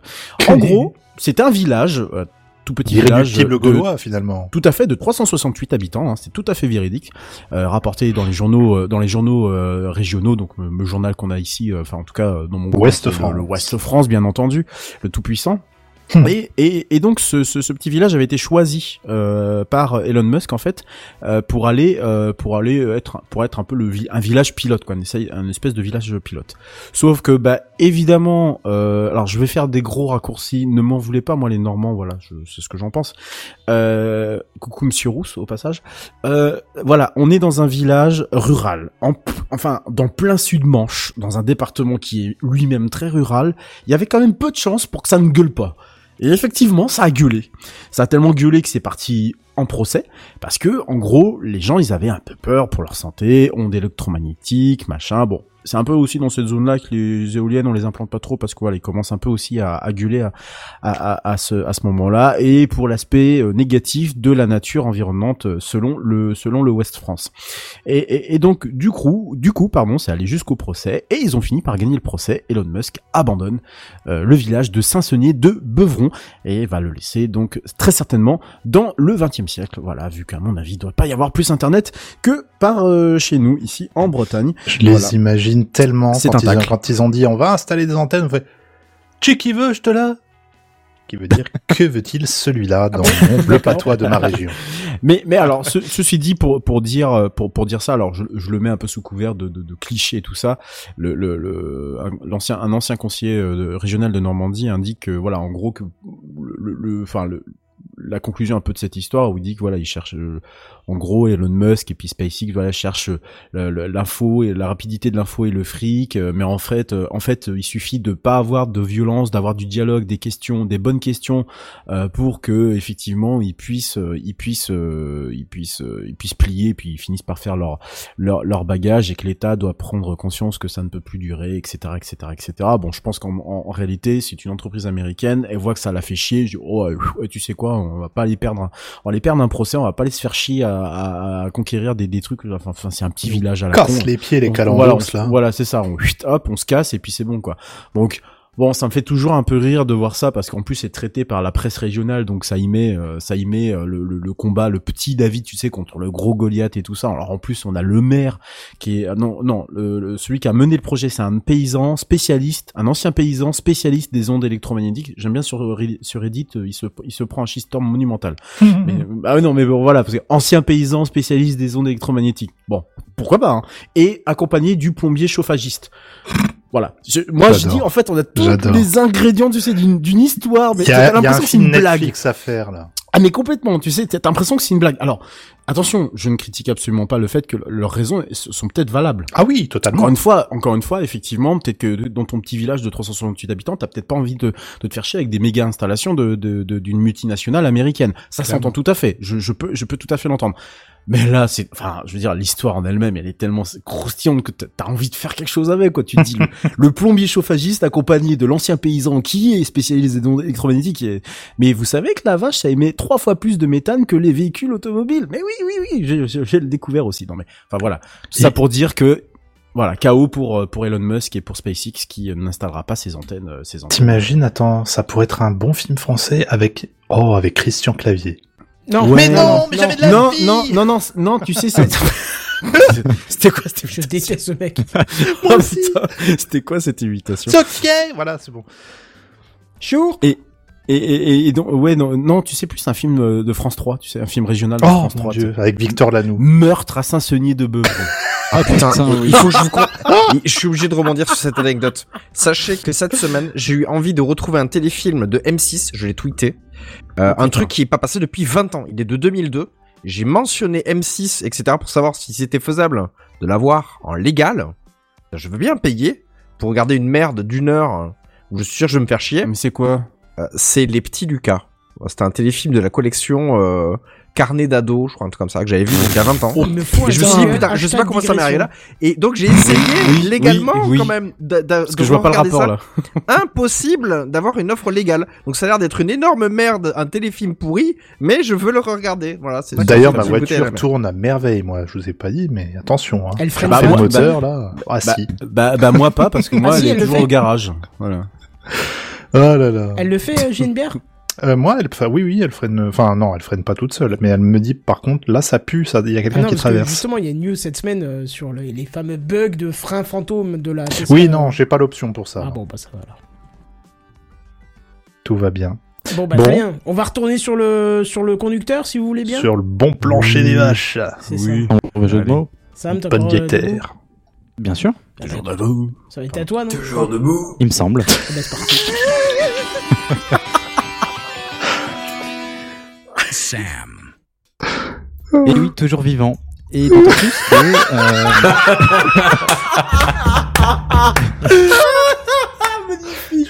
Ah, ça, mon Eh, t'adore. Toujours vivant. noté juste avant, en off, je disais oui, j'ai aucune culture. Oui, voilà, t'en as quand même un peu, quoi. Très actuelle. Oh, c'est magnifique. Non, parce qu'il Bref. nous a- euh, je veux quand même balancer parce que c'est quand même drôle. Mais je te donne, obligé. non, mais je te donne un crédit pour balancer une saloperie sur moi en échange. Il a quand même dit comment ça s'écrit? Led Zeppelin Je connais pas. Non. Les Yvelines, le département. c'est pas pareil. Qui c'est qui a demandé ça? Bah Sam. Personne. Sam, Non. quand même. Les Zeppelin. Oui, bon, ouais, écoute, c'est pas nouveau. Tu as pas de culture, hein. Oui, bah t'as le passe culture justement, utilise-le pour Les, acheter un album. les pipelines. J'ai pas le droit aux culture. Ah t'es déjà trop vieux. être étudiant pour ça, non? Je sais pas. Mais oui, non, faut être il a- Non, faut avoir moins de être 25 jeune ans, C'est moins de c'est- 25 ans le truc, il me semble. hein. Je sais pas, regarde le bureau de Macron. Mais la il jeunesse, c'est dans la photo euh, tête. parfaite pour ça. bon allez, en tout cas parle-nous d'iOS et de macOS parce que je t'ai Ouais, pardon, j'étais sur le Alors, passe culture du coup, rien à voir. Alors, obligé, j'allais vous, j'allais vous dire, comme chaque semaine, je vous parle d'Apple. Ça en devient lassant, hein, me diriez-vous. Ouais, surtout pour pas mais- les mises à jour, quoi. Bon, bah écoute, je laisse la parole à... mais non, je rigole, Non, mais respecte, on va le muter déjà qui fait des playlists de 4h12, on dirait un, on dirait un 24 FPS. Mais Sam, hein. je rigole évidemment. Oh, te vexe pas, mon petit On va bichon. remettre ce qu'on avait mis au début par, euh, par euh, quand il est arrivé, c'est les 15 minutes totales dans l'émission. S'il dépasse les 15 minutes, on le mute.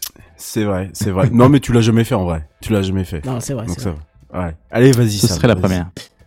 Euh, certes, mais les prochaines mises à jour de OS d'Apple apportent tout de même leur euh, petit lot de nouveautés que je vous propose de partager, n'est-ce pas Redscape?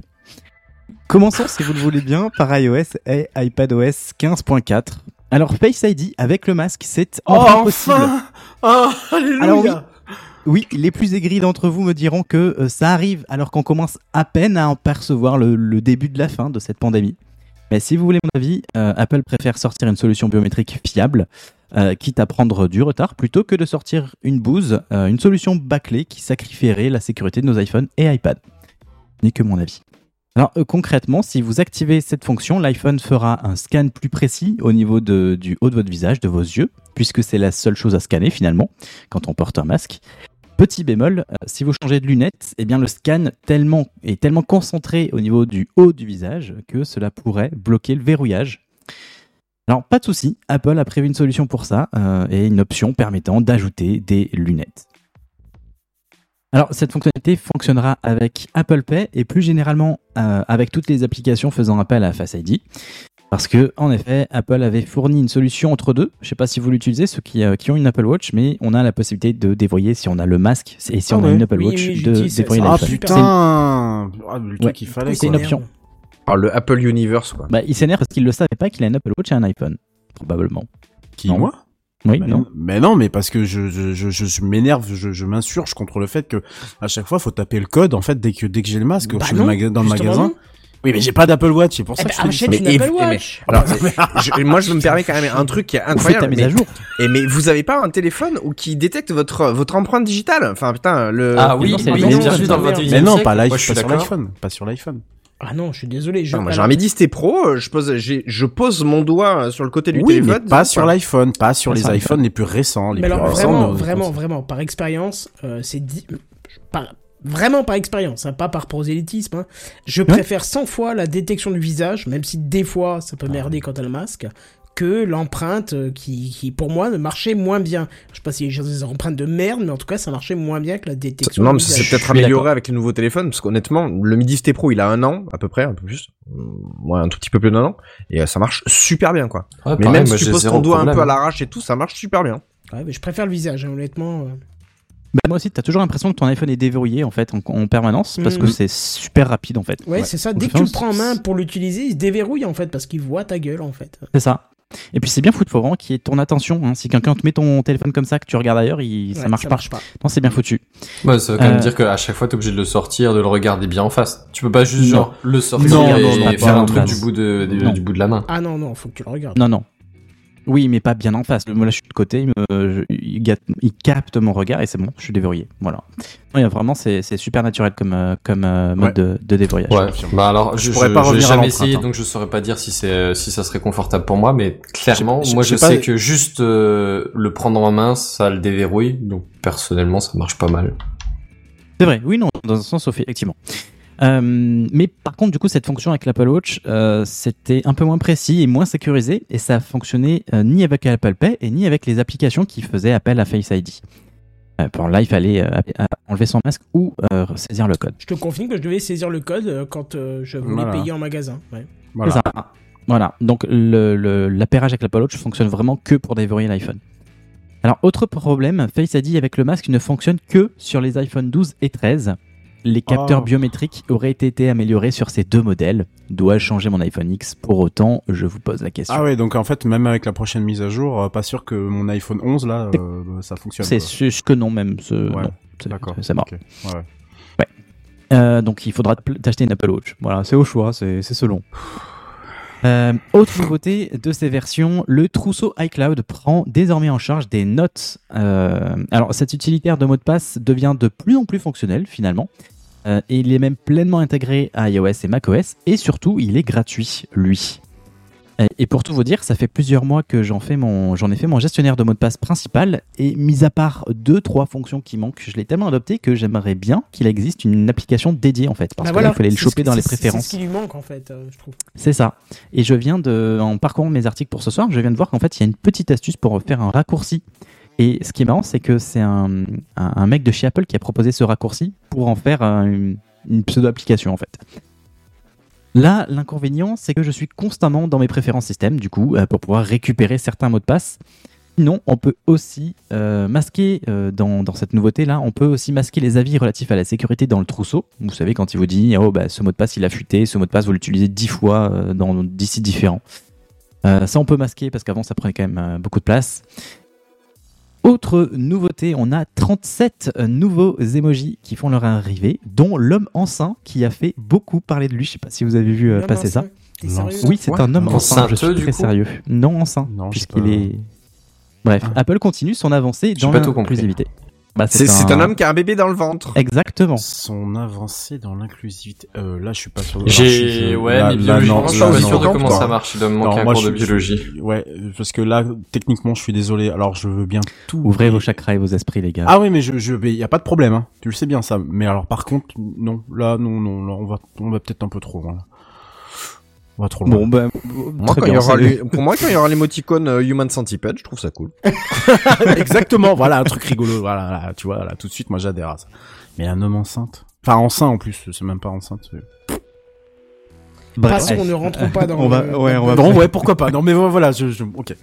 On peut maintenant intégrer son pass de vaccination au Covid nativement Ah. dans carte et santé. Ça Ah, peut putain, bien passer que- par des solutions. euh, Oh, autres. ça y est, il faut que je fasse la mise à jour, direct.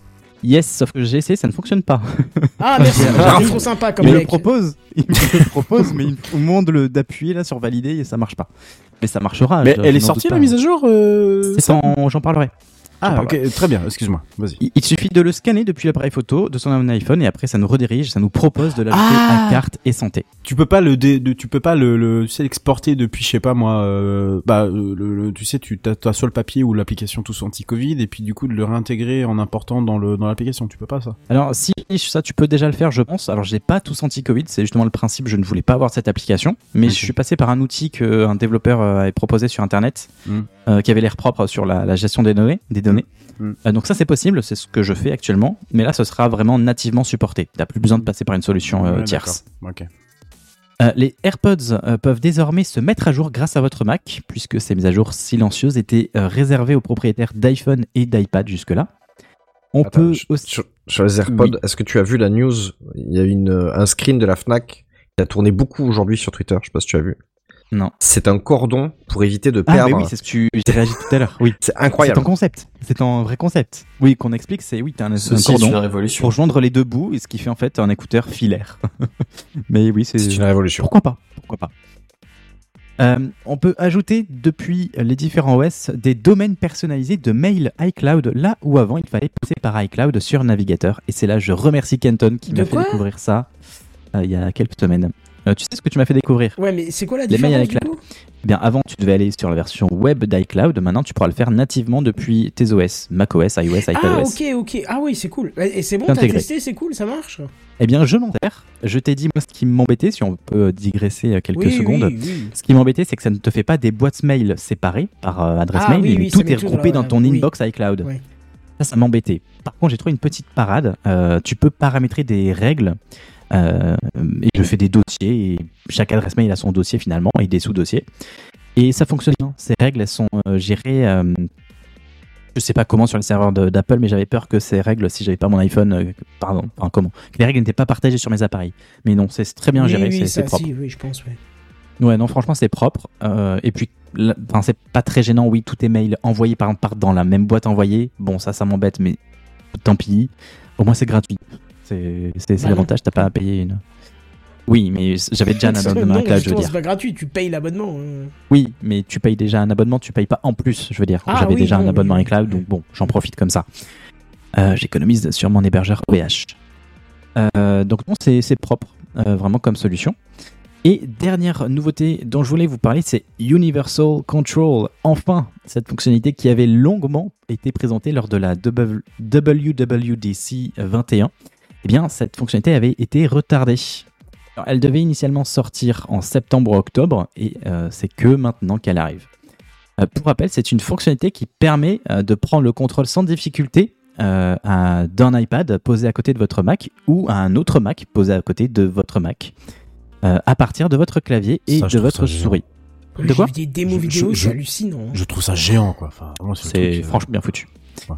Euh, il suffit donc de pousser le curseur de la souris euh, sur le bord de votre Mac pour que le curseur se retrouve sur l'iPad. Et vous pouvez bien entendu écrire du texte sur, votre, euh, sur, euh, sur le clavier de votre Mac, sur l'iPad, de cette manière-là. Voilà. Et c'est vrai qu'on se demandait, quand cette fonctionnalité avait été présentée, comment le Mac était capable de détecter que ton, ton iPad était à droite ou à gauche de l'écran. Oui. Et a alors l'astuce, elle est complètement capteur, folle. Bah ouais. Le- la réponse de, de je sais plus qui d'Apple disait bah en Mais fait Tim c'est tout con mais c'est toi Euh, ouais c'est peut-être Tim Cook ouais. Ouais, ouais. Il disait bah euh, oui exact j'avais écouté On sait pas. il disait on, on sait pas en fait, c'est toi qui le dis, puisque tu- si tu pousses ta souris à gauche, bah, c'est que ton iPad il est à gauche de l'écran. Bah oui, C'est voilà, c'est ça. Mais euh, c'est- Ah ouais, effectivement. bien ouais. Et du coup, il doit avoir une target ou une connerie comme une ça, et puis euh, voilà, il ouvre. le- Ouais, non mais oui. Alors, par contre, c'est un coup à prendre parce que du coup, j'ai testé. euh, J'ai, c'est des- Alors oui, pour répondre à ta question, Redscape, c'est pas encore sorti. C'est dans la bêta qui vient de sortir. Ah, voilà, bêta oui, c'est bien ce qui me semblait, oui. Euh, donc c'est pas encore sorti, mais ça ne saurait tarder du coup. Euh, donc du coup, je suis passé sur cette bêta, j'ai testé. Au début, c'était un coup à prendre en vrai parce que bah, j'avais beau passer ma souris, je comprenais pas, ça marchait pas et tout. Et en fait, il faut vraiment pousser la souris. Enfin, il faut donner un coup. Donc il y a pas moyen de. euh, Oui, ça, il l'avait de- dit. hein, Il fallait pousser quand même la première fois. Il fallait pousser euh, pour que ça passe de l'autre côté. C'est ça. Donc au moins, tu risques pas de, de faire de fausses manipotes. C'est franchement bien foutu. Et du coup, là, je, depuis tout à l'heure, je suis avec l'iPad et j'ai la souris sur l'iPad. Non, ça, ça fonctionne bien. Enfin, bien. Je vous dis ça, ça saccade un peu. Ça saccadait pas toute la journée et là, ça saccade ce soir. Je sais pas pourquoi. Mais globalement, franchement, c'est bien foutu. C'est de la bêta, donc on verra Ouais, c'est l'effet démo Voilà, standard. euh, exact. Voilà, donc on on n'en tient pas à rigueur. Euh, donc du coup, je disais pas de date de sortie annoncée, euh, mais ces finales devraient, ces versions finales devraient sortir d'ici les tout prochains mois. Voilà. Qu'en pensez-vous? Ben, j'ai hâte, euh, j'ai hâte. Quelle fonction? Ben, Arrière, euh, en fait. Universal Control, mais j'ai pas de Mac en fait qui le supporte, donc ça va être euh, dommage. Mais Pourquoi ça? Et parce qu'il est trop Il faut pas le M, hein Il est trop vieux. Pas le M. Hein Non, mais j'ai pas d'M1, moi. bah moi non plus. Eh ben alors, il est trop vieux. Il a 7-8 ans, mon Mac. euh, Mais pourquoi il le supporterait pas? Ben, parce que je peux plus mettre les dernières euh, mises à jour. Ah, Eh ah ben oui, oui. d'accord. Eh. Ah oui, on en est là, d'accord. Trop pardon. vieux. Ah bah oui, on en est là. euh. T'étais encore à l'école quand j'ai acheté mon Mac. Non, c'est clair. bah oui, c'est ça. Excuse-moi, hein, mais. Et voilà, une réponse d'un boomer, Non, mais non, à mais un c'est jeune. vrai. J'ai acheté Non, en mon fait, Mac et euh, c'était en 2015. Non, mais je suis surpris parce qu'il me semblait que c'était super bien mis à jour et maintenu en fait les Macs. Ah oui, non, mais là j'ai le j'ai le dernier Mac qui est plus mis à jour. C'est euh, là, je suis à la limite. euh, Oui, parce que tu mets 2015, je mets 2018. Donc tu vois, c'est c'est pas si éloigné, pourtant. euh, eh Ben oui, mais Ouais, bon. voilà. Ok. Bah, Ben pour ouais, le moi, coup, moi, Universal pour, Control, enfin, je, je suis pas, j'ai pas de matériel euh, Apple, donc je suis pas concerné de toute façon directement, mais je trouve ça assez stylé comme fonctionnalité. Alors, Euh, Ouais. Mon cher Benzen, je, je, je t'annonce, euh, j'ai oublié le nom du, de l'utilitaire, mais il existe un utilitaire sur Windows, Linux, Mac, tout ce que tu veux, que tu peux euh, installer, qui fait déjà ça depuis au moins 15 ans. D'accord. Bah, j'en je- aurais pas exactement utilité là tout de suite parce que j'ai pas de tablette non plus, Oui, non, mais euh, euh, euh, pas tablette, mais que des PC. Linux, Mac ou, ou Windows. Tu installes le petit logiciel sur chacune de tes machines. Tu renseignes l'IP de chacune de tes machines. Par contre, là, Mhm. tu lui dis où est-ce qu'elle est, à droite ou à gauche.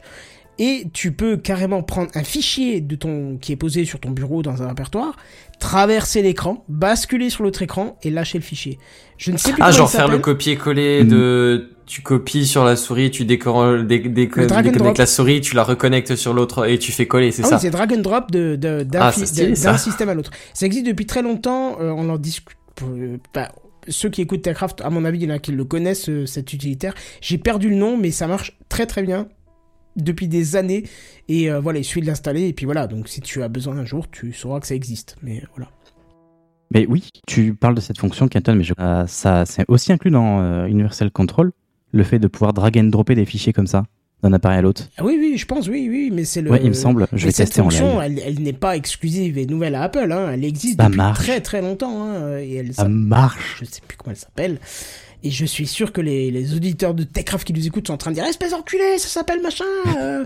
tu vois, et ils nous diront en DM euh, parce que. Je Parce... sais pas si t'insultes en même temps. je sais Oh, pas. si, t'inquiète, il il m'insulte bien. Ah, ok. Mais euh, je pense qu'ils pourront nous dire parce que je- j'ai le nom sur le bout de la langue, mais il veut pas venir. Mais ça existe déjà depuis très très longtemps. C'est un utilitaire que tu installes. Je l'ai utilisé il y a tellement longtemps où je mettais les PC les uns à côté des autres et je pouvais. Pas euh, les Magic Toys ou ce... Non, non, non, c'est vraiment un truc dédié. euh, je, putain, je, je saurais plus te dire comment ça s'appelle, mais euh, quelqu'un retrouvera et nous dira. Et on, on en reparlera, on fera un rappel euh, dans ta cave pour, pour en parler. Quoi. En tout cas, ouais, le drag and drop de, de fichiers fonctionne bien. Euh, franchement, là, de, enfin, c'est, c'est- ça, me fait- ça marche de fou. Mm. Enfin, c'est nickel. C'est super bien intégré. Franchement, c'est propre. Ben écoute, Voilà, parfait. bref, euh, c'est, c'est tout pour moi. Il me semble que je vais passer la parole à notre ami euh, Benzen.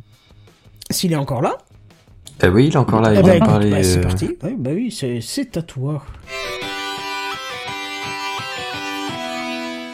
Benzen. Bonsoir. Bonsoir. Bonsoir. Ça fait longtemps. Bonne année, bonne santé. Ah non, là, Euh, c'est- ouais, bonsoir. J'ai eu On est en un mois de janvier des plus euh, reposants. Non, c'est pas vrai.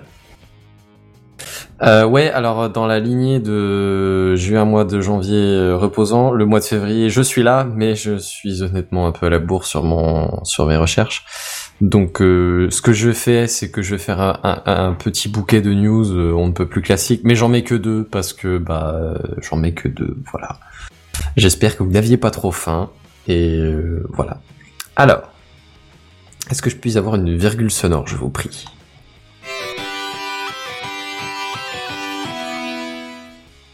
Merci.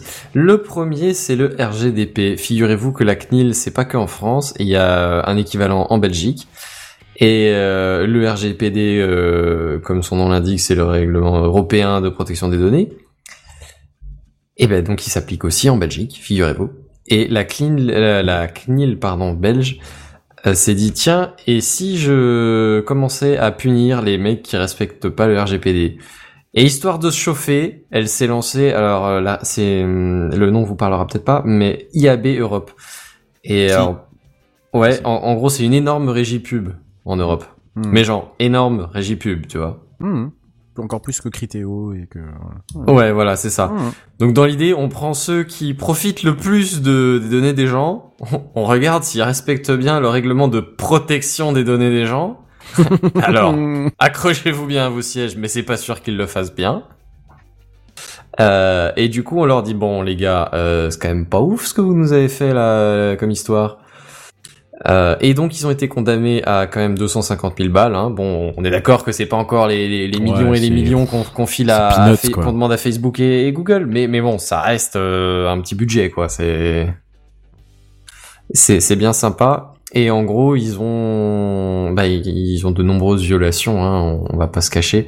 Euh, dans l'idée, euh, il y a aucune transparence sur le fait que les profils des, des clients sont euh, bah, collectés, euh, revendus et revendus et revendus tous les jours. sont en plus, hein. c'est ça le pire. hein. Ah oui, non, non, mais c'est- pas la question, hein, mais c'est techniquement c'est ça. Ouais, Sauf que il y a à aucun moment donné que c'est clairement expliqué et à aucun moment donné on demande clairement à l'utilisateur euh, s'il l'accepte, tu vois. Hmm, hmm. C'est-à-dire qu'en général, quand on te demande si t'acceptes les cookies, c'est juste pour te, qu'on, qu'on te reconnaisse, que machin, que ci, que là, et jamais on te dit clairement, genre, en fait, on va vendre tes données poteau, parce qu'on a besoin de vendre des encarts pub, et euh, on aimerait bien que ce soit vendu cher. Bah, dé- dé- déjà, il y a déjà une violation, euh, une violation par le fait que tu sais le bouton euh, euh, accepter les cookies ou continuer sans accepter est toujours euh, dans- sur la majorité des sites mis en tout petit quoi.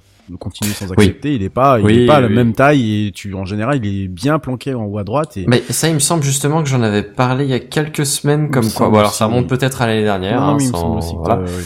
Euh, mais comme quoi il y a vraiment des sites. Alors là, pour le coup, je crois que c'était la CNIL française, mais euh, il y a vraiment des sites qui sont fait reprendre euh, un, un petit paquet de sites comme ça qui sont fait reprendre justement à cause de ça. Ah oui, non, mais il y en a, c'est même pas, il y a bouton, euh, tu dois euh, te farcir les euh, options une à une et décocher toutes les cases et tout. Mm. mais Oui, putain, c'est un Et après, c'est jamais, c'est jamais validé, c'est juste, euh, je, je, Enregistré c'est ça, un- ou- ouais, c'est ça, un truc pas clair. mes choix, euh, ouais. je- ouais. Et j'ai été voir sur le site de la CNIL, hein, j'ai été euh, me taper le texte. Euh, en fait, ils ont pas l'obligation de mettre euh, refuser tout au même niveau que le accepter tout. Bah, ils ont une obligation d'avoir euh, la même les- visibilité de, de, de, Ouais. boutons quand même. Exactement. C'est ça. Mais par contre, donc du- de ceux qui où tu dois cliquer un par un, ça marche pas, hein, c'est pas valide. Mais tu peux mettre euh, continuer sans accepter. Ça, par contre, la CNIL elle l'autorise. Mais du coup, quand Mhm. tu fais ça, à chaque fois, tu vas sur le site, ils le font. Tu vois. Ouais. Mm. Ouais, c'est fou. Et en même temps, ouais, ouais, ils essaient de jouer, euh, jouer au, au, au buté. Et par contre, dire. apparemment, apparemment, mais je pense que ça, il faut quelques mois encore pour qu'on sache vraiment si c'est vrai ou pas. Les fameux sites, quand tu refuses les cookies, ils te disent il faut payer sinon tu peux pas accéder au site. Ça n'est pas légal. Jeux vidéo, D'accord. Ah, il y en a de plus en plus. bon. Ouais, euh, bah là, du coup, euh, à la limite, ce serait, ce sera à suivre euh, ultérieurement, quoi. Mais dans l'idée, du coup, là, ils sont fait reprendre bah, sur ces histoires de, de clarté, et derrière, il y a rien qui, qui prouve que les, les décisions des utilisateurs sont effectivement respectées. Donc, c'est pas terrible, terrible. Euh, zéro transparence, zéro euh, évidemment. Hein. Après, c'est leur modèle économique, donc en vrai, tu t'attendais à ce qu'ils essaient de la jouer la plus fort possible, mais mais bon, tant qu'à faire, autant qu'ils se fassent taper sur les doigts s'ils jouent pas les, les règles du jeu. Euh, et du coup, ils ont six mois pour euh, pour proposer et mettre en place un un, un fonctionnement normal. Et, et c'est à partir de ce moment-là que, que, que ça devient intéressant, c'est-à-dire que c'est 250 000 balles, sauf que d'amende, qui, qui est fixe et posée, sauf que pour tous les jours où ils n'auront pas euh, validé euh, un plan valide, il y aura 5 000 euros de pénalité. Alors tu dis 5 000 euros par jour, c'est pas si énorme, mais moi je, je vois quand même un petit euh, symbole de ah allez quand même, toi, il y, a un geste. Donc dans l'idée, on en verra peut-être des, des, des différences. Peut-être que vous serez moins spammé de pubs ciblées. Peut-être, hein, on peut toujours rêver, je veux dire. On y croit. Ouais, c'est ça. Soyons optimistes. Euh, début d'année, euh, so- soyons joyeux. Euh, voilà, donc euh, on vous tiendra au courant, somme toute. Virgule sonore, s'il vous plaît. Benzen. Merci. Euh, deuxième petite euh, petite news de ce soir. Les robots chiens policiers font leur apparition dans, dans alors, euh, je sais pas comment ça s'appelle les services de, de contrôle de frontières des États-Unis. La douane. Euh, Tu, tu bien veux dit. dire la Ouais. douane, je pense que ça passera. shérifs, non la douane américaine. Figurez-vous que oui, alors euh, je, je, vais juste réexpliquer. Robot chien policier. Alors euh, on va oublier policier juste une seconde. Les robots chiens, vous voyez euh, forcément les, les, les, les, machins jaunes de Boston Dynamics. Ouais, Ah, ceux qui dansent, ceux qui font des figures, ceux qui font des... Enfin, euh, je vois, c'est... Ouais, ouais, ouais, des trucs qui font assez flipper. Ouais. Je leur, leur Oui, mettre mettre des, des, ouais. coups Oui. de, des coups de tatane dans, la, dans, dans le derrière. C'est ouais. ça, c'est ça. Ceux Ouais. qui, il y a quelques années, se prenaient des coups de tatane, entre temps, ont commencé à danser, à jouer en coopération. Il y en a, il y en a qui ont poussé des bras à la place de, de la tête. Mm. Euh, Enfin, là où tu t'attendrais à ce qu'il y ait une tête. Euh, voilà. Alors, euh, bon, euh, en l'occurrence, là, c'est pas Boston Dynamics, c'est Ghost Robotics, un concurrent un peu moins connu, visiblement. Euh, mais qui, qui va bosser, enfin, qui va bosser, qui exécute déjà des tests dans la vraie vie pour utiliser donc ces espèces de, alors j'appelle ça des robots chiens, mais c'est juste des, des, des robots quadrupèdes quoi, hein, euh, à peu près de la taille d'un canidé classique. Euh, et alors le policier dans cette histoire, c'est qu'en fait ils sont utilisés pour euh, contrôler les, pour contrôler la frontière entre les États-Unis et le Mexique. En gros, ils parcourent des endroits qui sont euh, pas très euh, faciles à parcourir, quoi. Comme ils ont prouvé qu'ils étaient capables de se balader sur des terrains un peu euh, ardus, ou alors que ce soit des problèmes de chaleur, que ce soit des problèmes de relief, que ça, voilà. Euh, du coup, au lieu d'envoyer un gars éventuellement avec des chiens policiers, ce genre de choses, on envoie un robot qui fait sa petite balade, son petit contrôle classique, et qui retourne se poser à sa base pour se recharger, pour- voilà. Et en gros, ouais, c'est l'idée, c'est vraiment c'est un complément pour euh, pour parcourir des endroits inhospitaliers. Alors j'imagine que vu sa vitesse de déplacement, quand même, hein, c'était surtout des endroits accidentés Oui. euh, par rapport à des endroits qui pourraient juste être parcourus par un quad ou une jeep ou je sais pas ce qu'ils utilisent comme euh, comme Ford F150 ou quelque chose comme ça euh, Mm. dans les douanes américaines. Oui, j'imagine qu'ils vont pas aller courir après des, après des, euh, des, comment ça s'appelle, des immigrants qui traversent la frontière. hein. Alors à l'heure actuelle pas, je pense que c'est plus de la surveillance, Ouais, de la détection. surveillance, ouais. Ouais. Mais à un moment donné, euh, ça leur coûte ça, très hein, cher. Ça coûte très cher aux États qui effectuent ce genre de, enfin, qui, qui sont frontaliers du, du, du Mexique. Bah, Il y a quoi? Il y a le Texas, euh, l'Arizona, peut-être. Je suis pas très. Ouais, je dirais que oui. Alors après, je connais pas plus Non. et il doit y avoir jusqu'à la Californie, quelque chose comme ça. Et ça, peut-être un truc comme ça, ouais. Hmm. Et ça leur coûte très cher aux États justement de faire des, d'effectuer des, des, des, des, des Des a- patrouilles et des, ouais. Des patrouilles, bien sûr, quand euh, ils ne vont pas construire des murs, mais ça, c'est, C'est un autre problème. c'est un autre problème.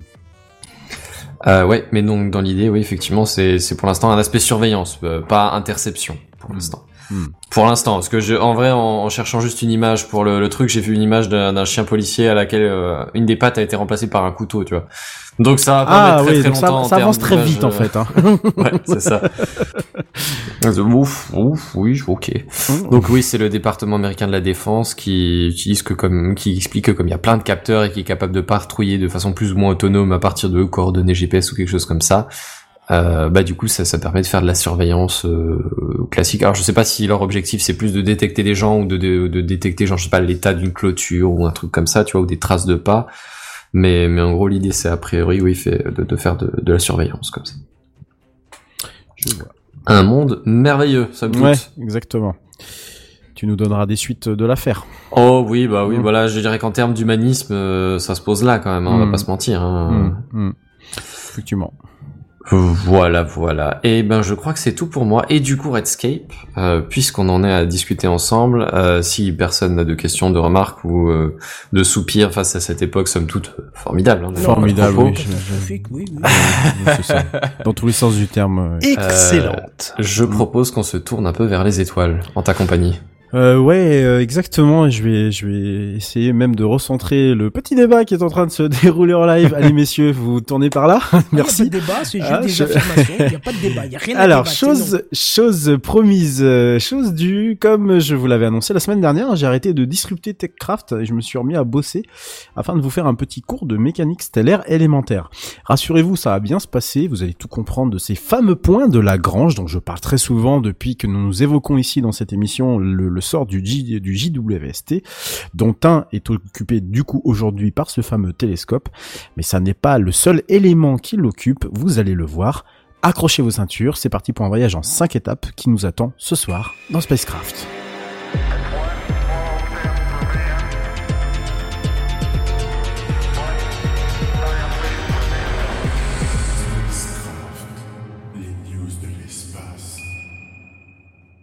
Alors, on, va partir d'un postulat de base très simple, hein, la définition même de ce point, de, de- ces points de Lagrange, et je suis désolé si tout ceci va faire un peu scolaire.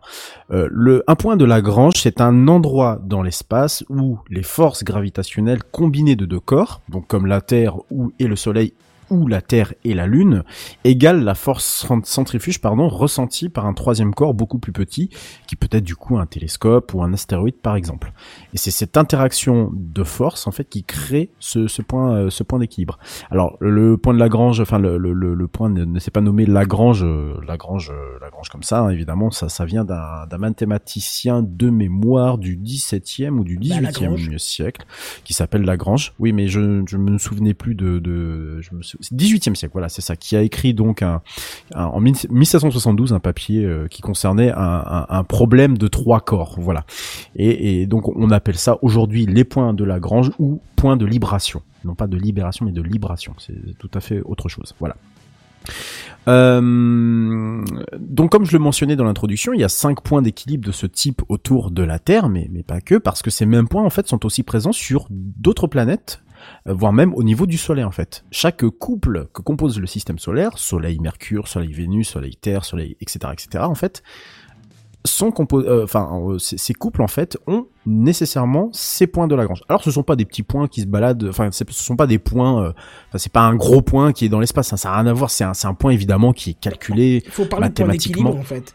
Oui, points d'équilibre, mais qui sont non, ce que je veux dire, ce que je viens de dire en fait il y a quelques secondes de ça, Canon, mais en fait ce que je veux dire par là, c'est que c'est un point qui est calculé, hein, c'est un point qui est calculé en rapport avec la distance, euh, la taille du corps, euh, son attraction, son attraction euh, gravitationnelle qu'il exerce sur sur l'autre corps, etc., etc. Donc c'est pas c'est pas quelque chose qui c'est pas un, point fixe, un point dans l'univers où c'est fixe. Voilà, c'est un point qui est calculé par nous humains.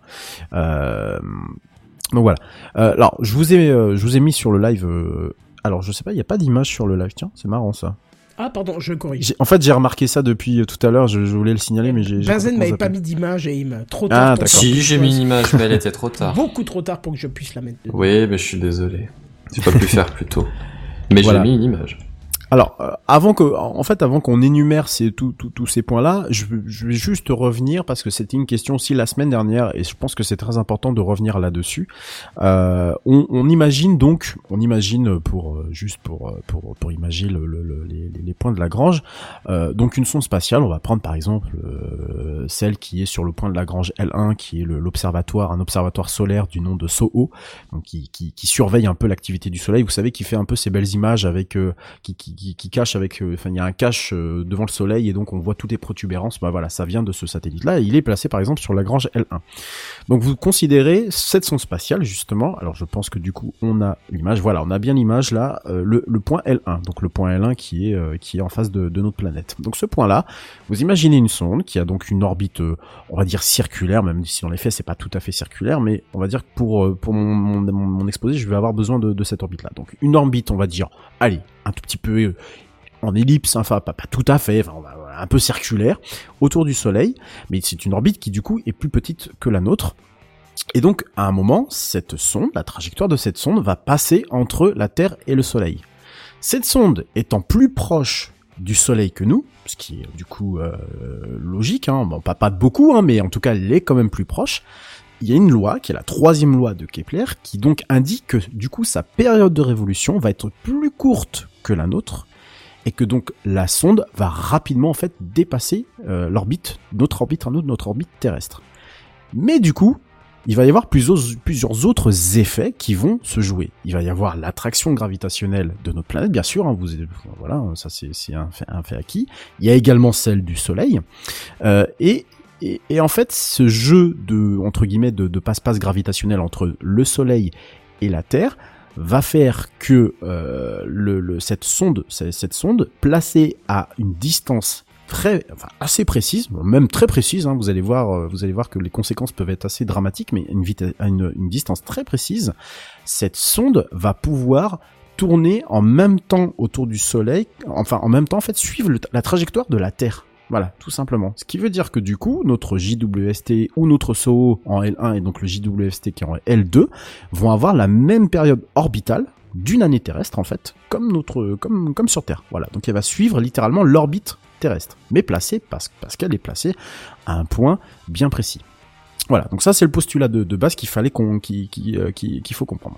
Donc, comme je disais, si vous regardez donc le schéma du, du, du, du live, euh, L1, L2 et L3 en fait sont situés le long d'une ligne en fait imaginaire qui relie la Terre et le Soleil. On va les prendre donc euh, les uns après les autres.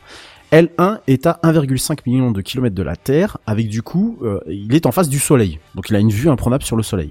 Et donc du coup, ce point, il est actuellement utilisé notamment par ce que je viens de dire tout à l'heure, le satellite euh, SOHO, qui s'occupe donc de surveiller le, Soleil, mais pas que, puisque on, a également euh, une sonde de, de, de, de- qui permet de détecter les ondes gravitationnelles, notamment qui est le LISA Pathfinder, ou d'autres satellites d'observation, notamment aussi de la Terre. Il y a un deuxième point qui est le point L2 qu'on connaît, que vous connaissez bah, un peu plus parce que je vous en parle quand même depuis de nombreux mois, qui est situé à toujours 1,5 million de kilomètres, mais de l'autre côté de la Terre. Il est totalement du coup opposé à L1. Et donc su- sur ce point qui est utilisé aujourd'hui par le JWST, mais pas, mais pas seulement. Hein. C'est-à-dire que sur sur site, il y a déjà, euh, il y a déjà des, des sondes qui, qui sont là-bas, notamment un sonde, des, des sondes d'études de rayonnement fossile de l'univers comme Planck et WMAP de, de, la NASA, ou encore des observatoires spatials Gaia et Herschel qui étudient l'univers en, infrarouge. Euh, alors, il a un intérêt euh, particulier. Pourquoi autant de sondes d'ailleurs sur, sur ce point-là? C'est parce que la Terre, le Soleil et la Lune sont derrière, et donc du coup devant, bah, tout est clair. Voilà, le, ciel est clair, façon de parler, mais en tout cas le ciel il est noir. Enfin, on peut observer. Il n'y a pas de pollution, il n'y a pas de rayons, il n'y a pas d'ombre portée qui puisse du coup interférer avec des observations euh, ou des mesures. Alors, Messieurs, même si la mécanique céleste est quelque chose d'inné et de plutôt sensé, et malgré les millions de kilomètres et l'apparent immobilisme de l'ensemble vu de notre planète, bien sûr, il s'agit tout de même d'une mécanique très fine. Ce sont des points, euh, les points L1 et L2 sont des points d'équilibre très précaires, ce qui veut dire que si un satellite, enfin si un corps un astéroïde euh, se met à être capturé sur l'un de ces points et se met à diverger, euh, se met à diverger vers un corps qui soit terrestre sur Terre en fait ou au niveau du Soleil, donc terrestre ou solaire. En fait, il va tomber irrémédiablement vers l'un de ces corps sans jamais qu'on puisse le récupérer. Donc si jamais en fait il dévie, c'est foutu. Le machin soit il tombe sur Terre, soit il se satellise autour de la Terre, soit il tombe sur la Lune, sur le, au niveau du Soleil, il va se satelliser autour du, Soleil. C'est pour ça que on utilise, que, pour, pour les en fait pour les pour les astéroïdes évidemment c'est un gros souci parce que bah, les astéroïdes se font attraper par ce point et puis bah ils dégagent au bout de quelques milliers d'années. Mais pour les satellites, c'est pour ça qu'on a des moteurs au niveau des satellites, c'est pour corriger régulièrement la trajectoire. C'est en gros un peu la, la vue de l'esprit qu'on utilise, c'est un peu comme si le, satellite était littéralement au-dessus d'une colline euh, en incliné, enfin en- au- au-dessus ouais, d'une colline en, bascule quoi. Voilà. Donc en, gros, soit tu tombes d'un côté, soit tu tombes de l'autre. Voilà. Donc c'est vraiment un truc très très fin. Ensuite, une fois qu'on a L1 et L3 et L2, on a le L3, donc L3 qui est euh, situé euh, lui, alors que je remette l'image que je me perds pas dans l'explication, qui est lui du coup situé derrière le, derrière le, so- le, le Soleil. C'est un peu le vilain petit canard, hein, parce qu'il se trouve euh, voilà derrière le Soleil, en face de l'orbite terrestre. hein. Et donc aucun satellite n'est en poste là-bas, et scientifiquement parlant, aucun aucune agence mondiale n'a trouvé, euh, aucune agence spatiale pardon, n'a trouvé véritablement d'intérêt à y mettre quoi que ce soit. Euh, c'est un peu le point qui fait théorie du complot, euh, notamment à cause du fait qu'il y aurait peut-être une petite planète X, hein, voilà. C'est- pas mal. Mais bon, vous en doutez, on l'aurait déjà détecté depuis longtemps. Donc non, les nazis, l'antéchrist et Raël ne sont pas cachés là-bas, je vous rassure. Mais ça a eu euh, pour effet d'avoir quelques, il y a quelques titres de science-fiction qui se sont inspirés de ce fameux point de Lagrange L3. Les points de Lagrange L4 et L5 sont en revanche des points très stables, qui sont situés en avant et en arrière de l'orbite terrestre, à 60 degrés pour être plus précis. De par leur stabilité, en fait, il y a des poussières et même des corps plus gros comme des astéroïdes qui peuvent s'y accumuler. Astéroïdes qu'on le connaît d'ailleurs sous le nom de d'astéroïdes de, de, corps tro- de corps troyens, pardon. Attention, là, je vais vous demander de vous accrocher, on entre un peu plus dans le technique. En mécanique céleste, on appelle ces corps des Troyens à l'origine parce que c'était des corps découverts en avant et en arrière de l'orbite de Jupiter dans le référentiel Soleil-Jupiter. Rappelez-vous ce que je vous ai dit tout à l'heure, on peut avoir des points de Lagrange sur tout type de, sur tout type en fait de de couple euh, de, de stellaire. Euh, donc toujours à 60 degrés, hein, sur les mêmes points de Lagrange qu'on appelle en fait Lagrange L4 et L5. On dit d'ailleurs que ce sont des corps qui sont en résonance de mouvement moyen 1 ratio de 1, c'est-à-dire qui bougent en fait en même temps que Jupiter bouge, ne faisant donc jamais se rencontrer avec la planète géante. D'ailleurs, on les appelle le petit, on les appelle les Troyens en référence à la guerre de Troie. Vous, le- vous l'aurez compris, hein, ces corps qui, euh, ces corps notamment no- au niveau de l'orbite de Jupiter s'appellent Priam ou Achille. Donc voilà, c'est pour faire référence à la guerre de Troie. Alors par extension, du coup, ces Troyens désignent aujourd'hui tout corps situé sur ces points L4 et L5 dans n'importe quel couple Soleil-planète dans le système solaire.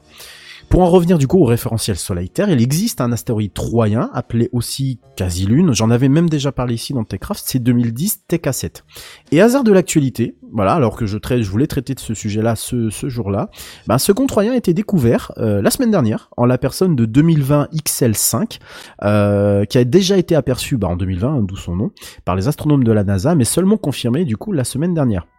Alors c'est des corps qui sont très petits, hein, euh, c'est très petit et en plus le- la fenêtre d'observation est, euh, est est très réduite parce que euh, quand vous vous imaginez bien que comme ces points-là sont à 60 degrés par rapport à, vo- à votre point de d'observation, so- 60 degrés correspondant donc à la à la mesure à la à l'angle orbital sur lequel ils sont inclinés, c'est très dur de de les de de pas les de enfin de les avoir puisque en gros ça grosso merdo, c'est comme si vous essayiez d'observer euh, Mercure au euh, Mercure qui en général est à au niveau de l'horizon, mais au, et au crépuscule. Donc Mercure se voit, se voit, hein, mais c'est quand même assez Et puis compliqué, quoi. 60 degrés, c'est chaud. À 60 degrés, c'est extrêmement chaud. Donc ça Ouais, veut surtout, dire que enfin, le mercure monte vite, quoi. et c'est oui, merci. Oh putain. La référence. Je trouve Et- qu'il t'a fallu longtemps quand même. pour Ouais, ouais, Ah, je me suis retenu très ouais, longtemps, tu sais, tu sais, il a préparé, il s'est en cachette et tout ça, on l'entend plus depuis tout à l'heure. Euh, voilà, en gros, c'est une toute petite petite période pendant laquelle on peut le, on, peut le, on peut le voir vraiment au moment du crépuscule et un tout petit peu au-dessus de l'horizon. Donc c'est un tout petit peu com- compliqué de les avoir comme l'avoir ce, ce, ce, ce truc là quoi.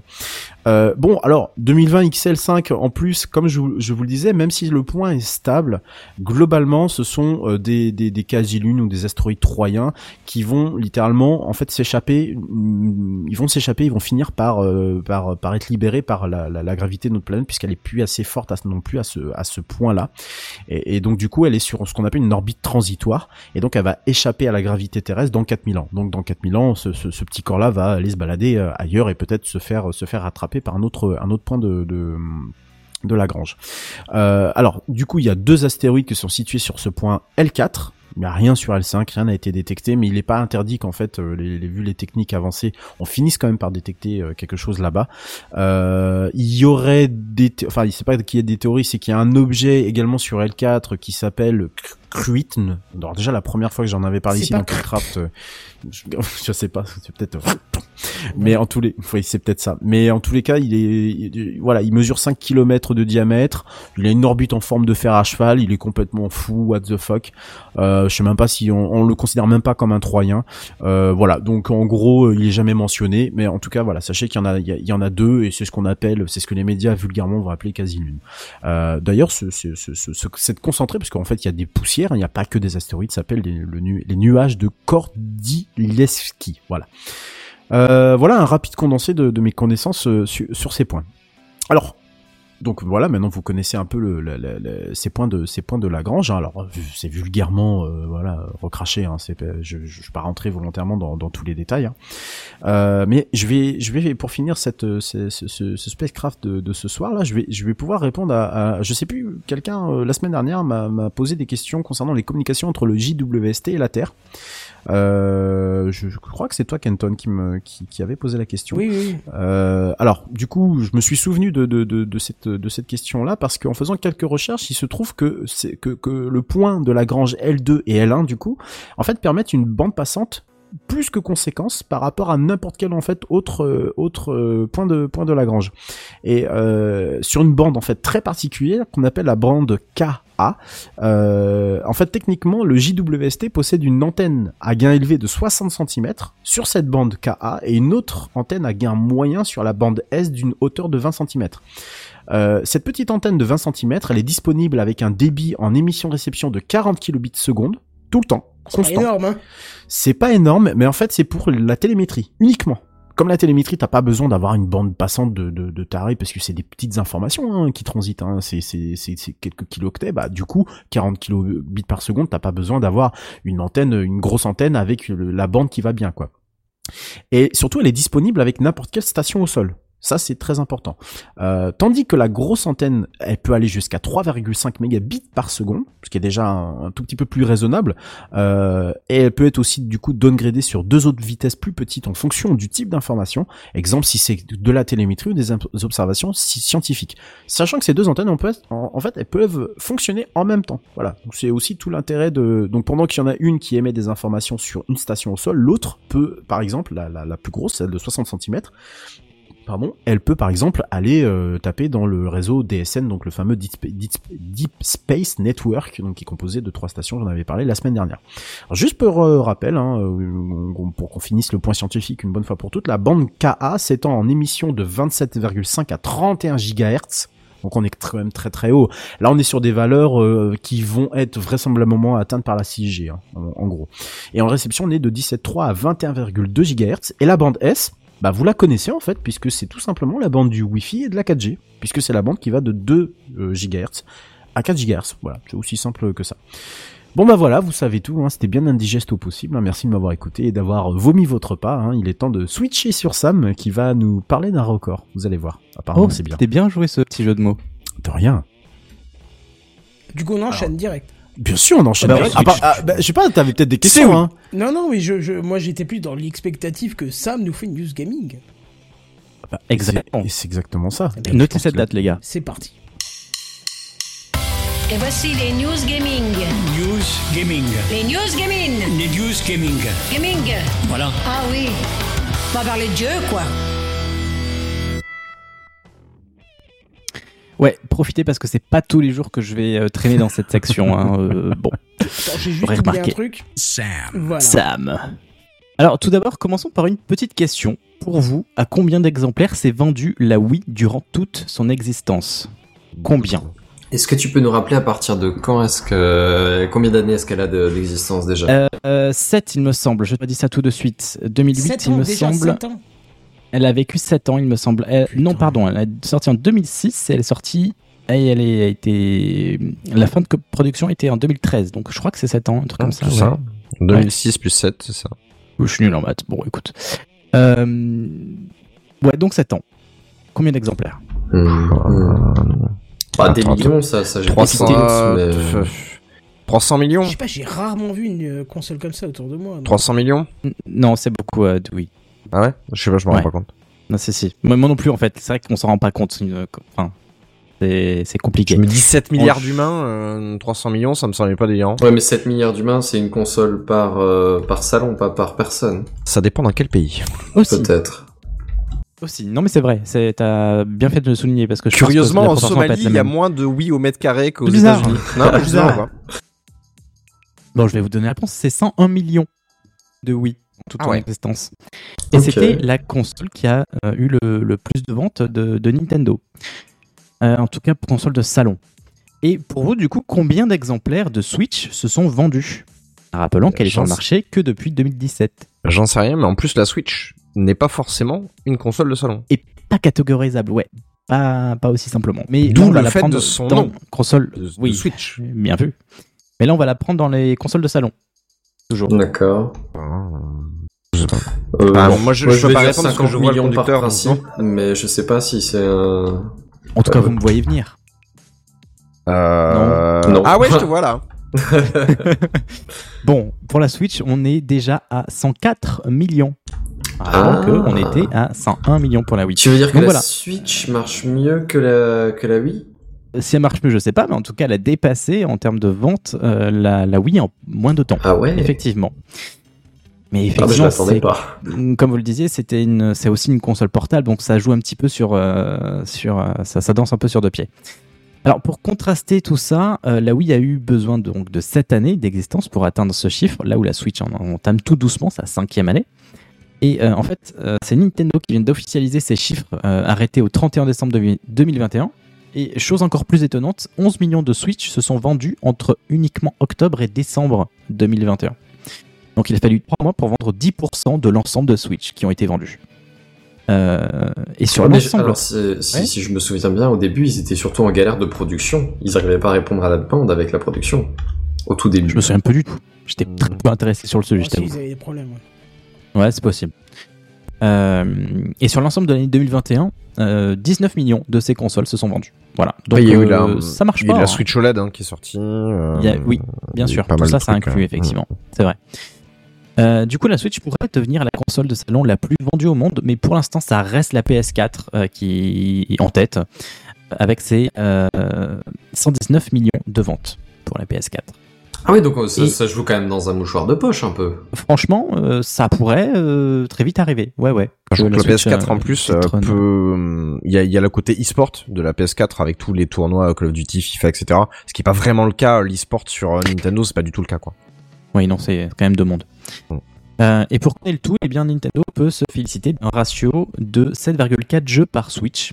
Euh, donc, je connais pas les, les ratios pour les autres consoles, mais à vue d'œil, ça a l'air quand même pas mal. Oh, si, Euh, c'est. alors, euh, là, Alors, bon ratio. Je suis pas loin 7,4 d'avoir ça. jeux pour, par console, ça me paraît pas si énorme que ça.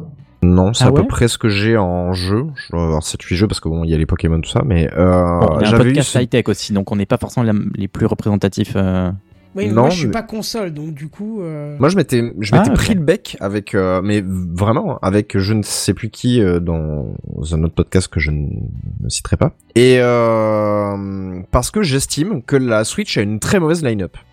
Je m'explique, elle a très peu de jeux. Qu'est-ce que t'appelles line-up déjà? Une line-up, Ouais. c'est, c'est-à-dire le ton ta ligne de jeu qui qui va déclencher l'acte d'achat. ah oui, un- ah oui, alors elle est mauvaise. Là, ça. honnêtement, la Switch, Oui. bah, tu enlèves Zelda, qui effectivement euh, justifie euh, l'achat de la. Switch.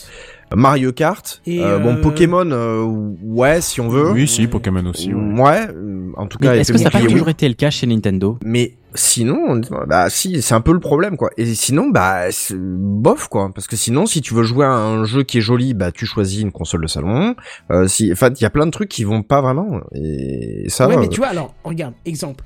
Je suis zéro console habituellement. hein. Je, je suis pas du tout console. J'aime le jeu sur PC parce que souris, clavier.